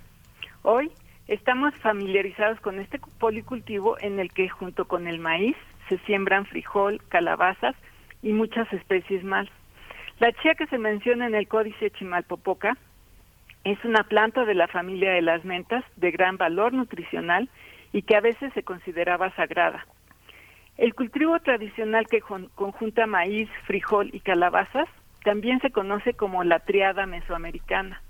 La triada es enriquecida, dependiendo de la región, con el cultivo de chiles, tomates y otras cosas más. A veces en la milpa hay árboles como aguacates y tejocotes, particularmente si están en laderas. El valor de las milpas como sistemas de cultivo es que funcionan como ecosistemas manejados en los que el agricultor permite la convivencia entre especies silvestres y cultivadas. La convivencia de estas especies silvestres y cultivadas permite el aprovechamiento de todas ellas en lo que se denomina un gradiente de domesticación.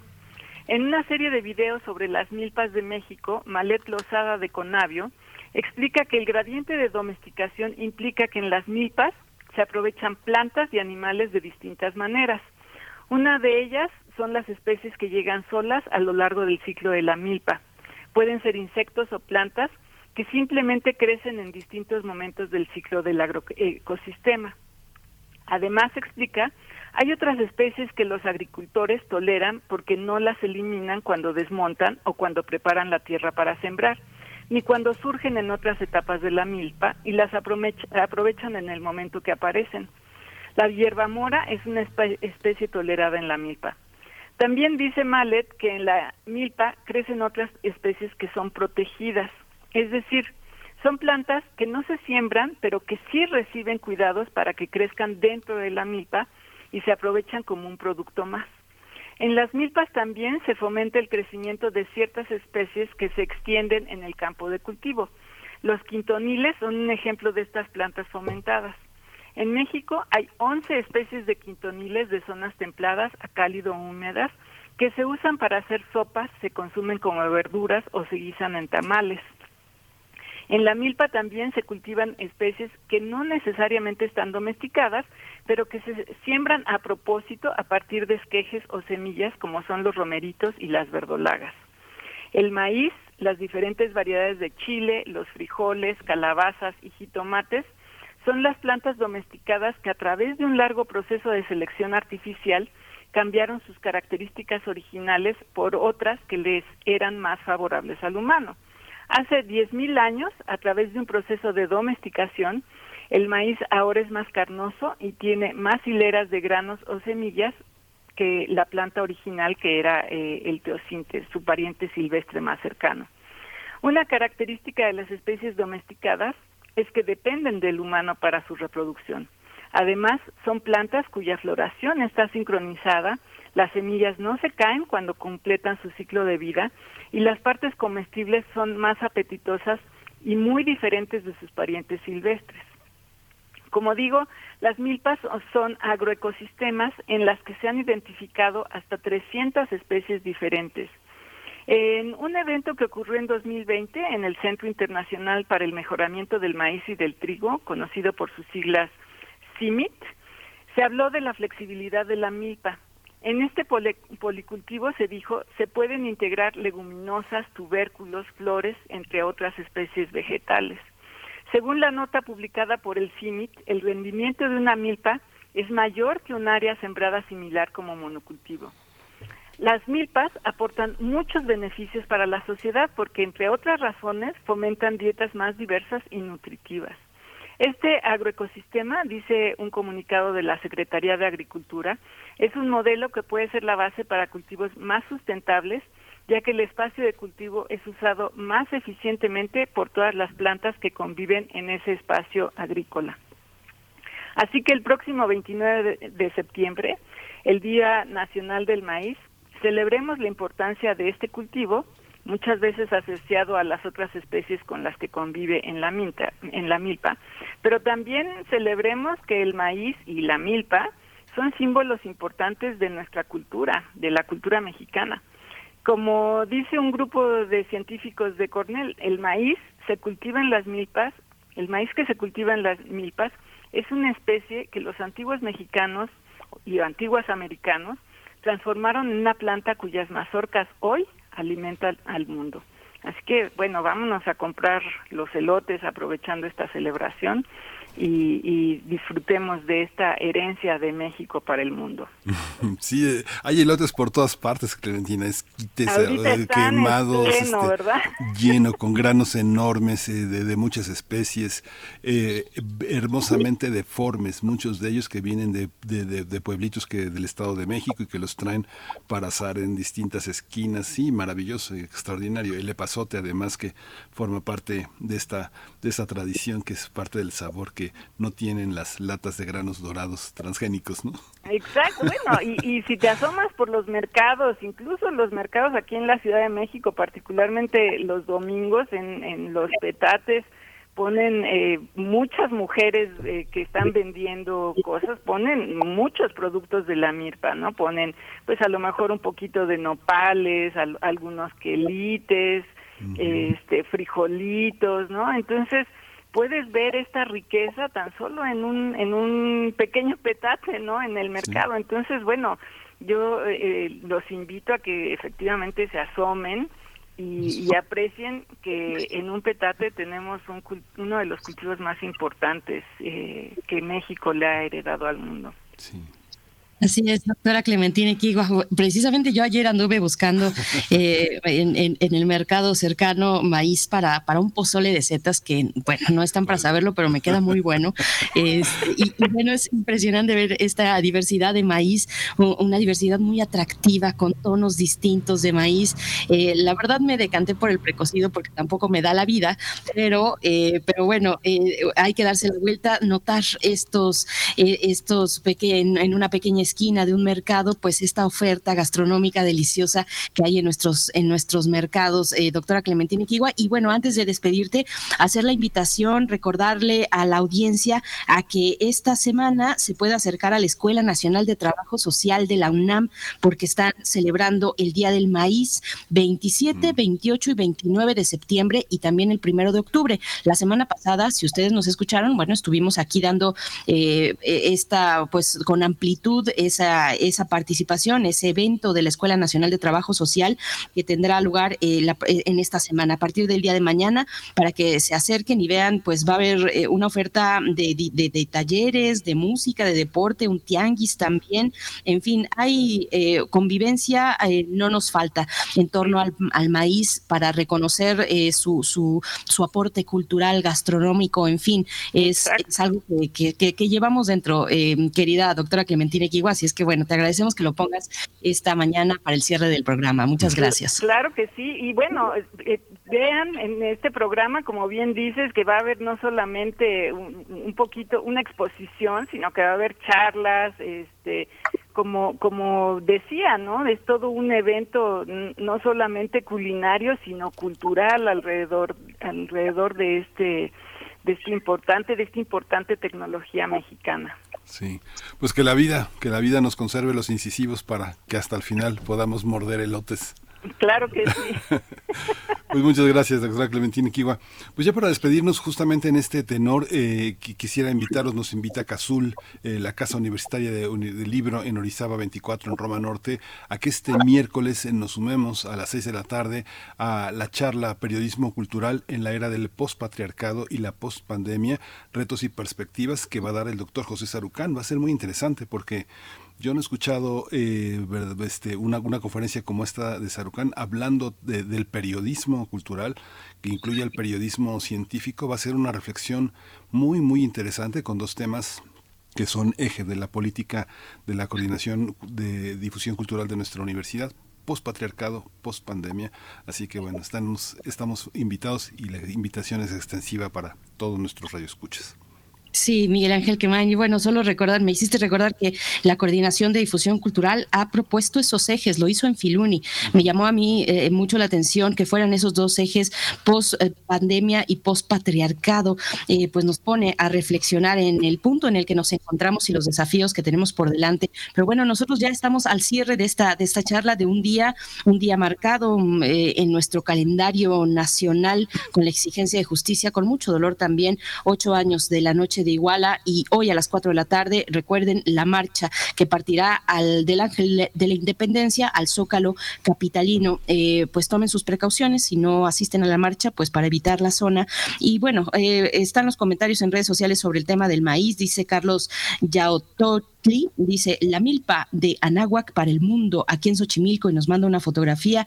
Eh, también eh, Xochitl Arellano desde California nos dice abrazos con elotes, los saludo, aunque me integre hasta el último. Eh, voy poco a poco, pues así vamos, poco a poco Xochitl. Y también Irrational Choice nos dice, este fin de semana se va a llevar a cabo la Feria del Elote en el Zócalo con productores locales. Bueno, pues mucha oferta para disfrutar y reflexionar sobre la importancia del maíz en nuestro país. Nosotros vamos a cerrar con música música de la curaduría musical de Bruno Bartra, mm, dedicada al funk. Esto se titula Eres Funk y está a cargo de Da Punto Beat. Con esto nos vamos, Miguel Ángel. Con esto nos vamos. Esto fue Primer Movimiento. El mundo desde la universidad.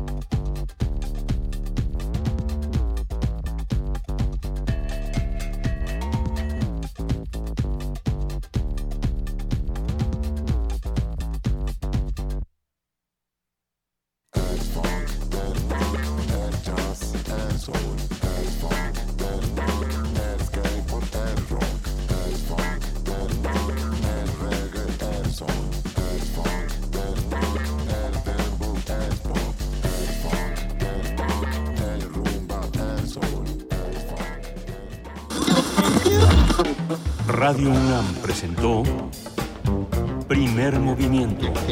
El mundo desde la universidad. Con Berenice Camacho y Miguel Ángel Gemain en la conducción. Rodrigo Aguilar y Violeta Berber, producción. Antonio Quijano y Patricia Zavala, noticias. Miriam Trejo, coordinación de invitados. Tamara Quirós, redes sociales. Arturo González, operación técnica. Locución, Tessa Uribe y Juan Staca. Quédate en sintonía con Radio UNAM. Experiencia sonora.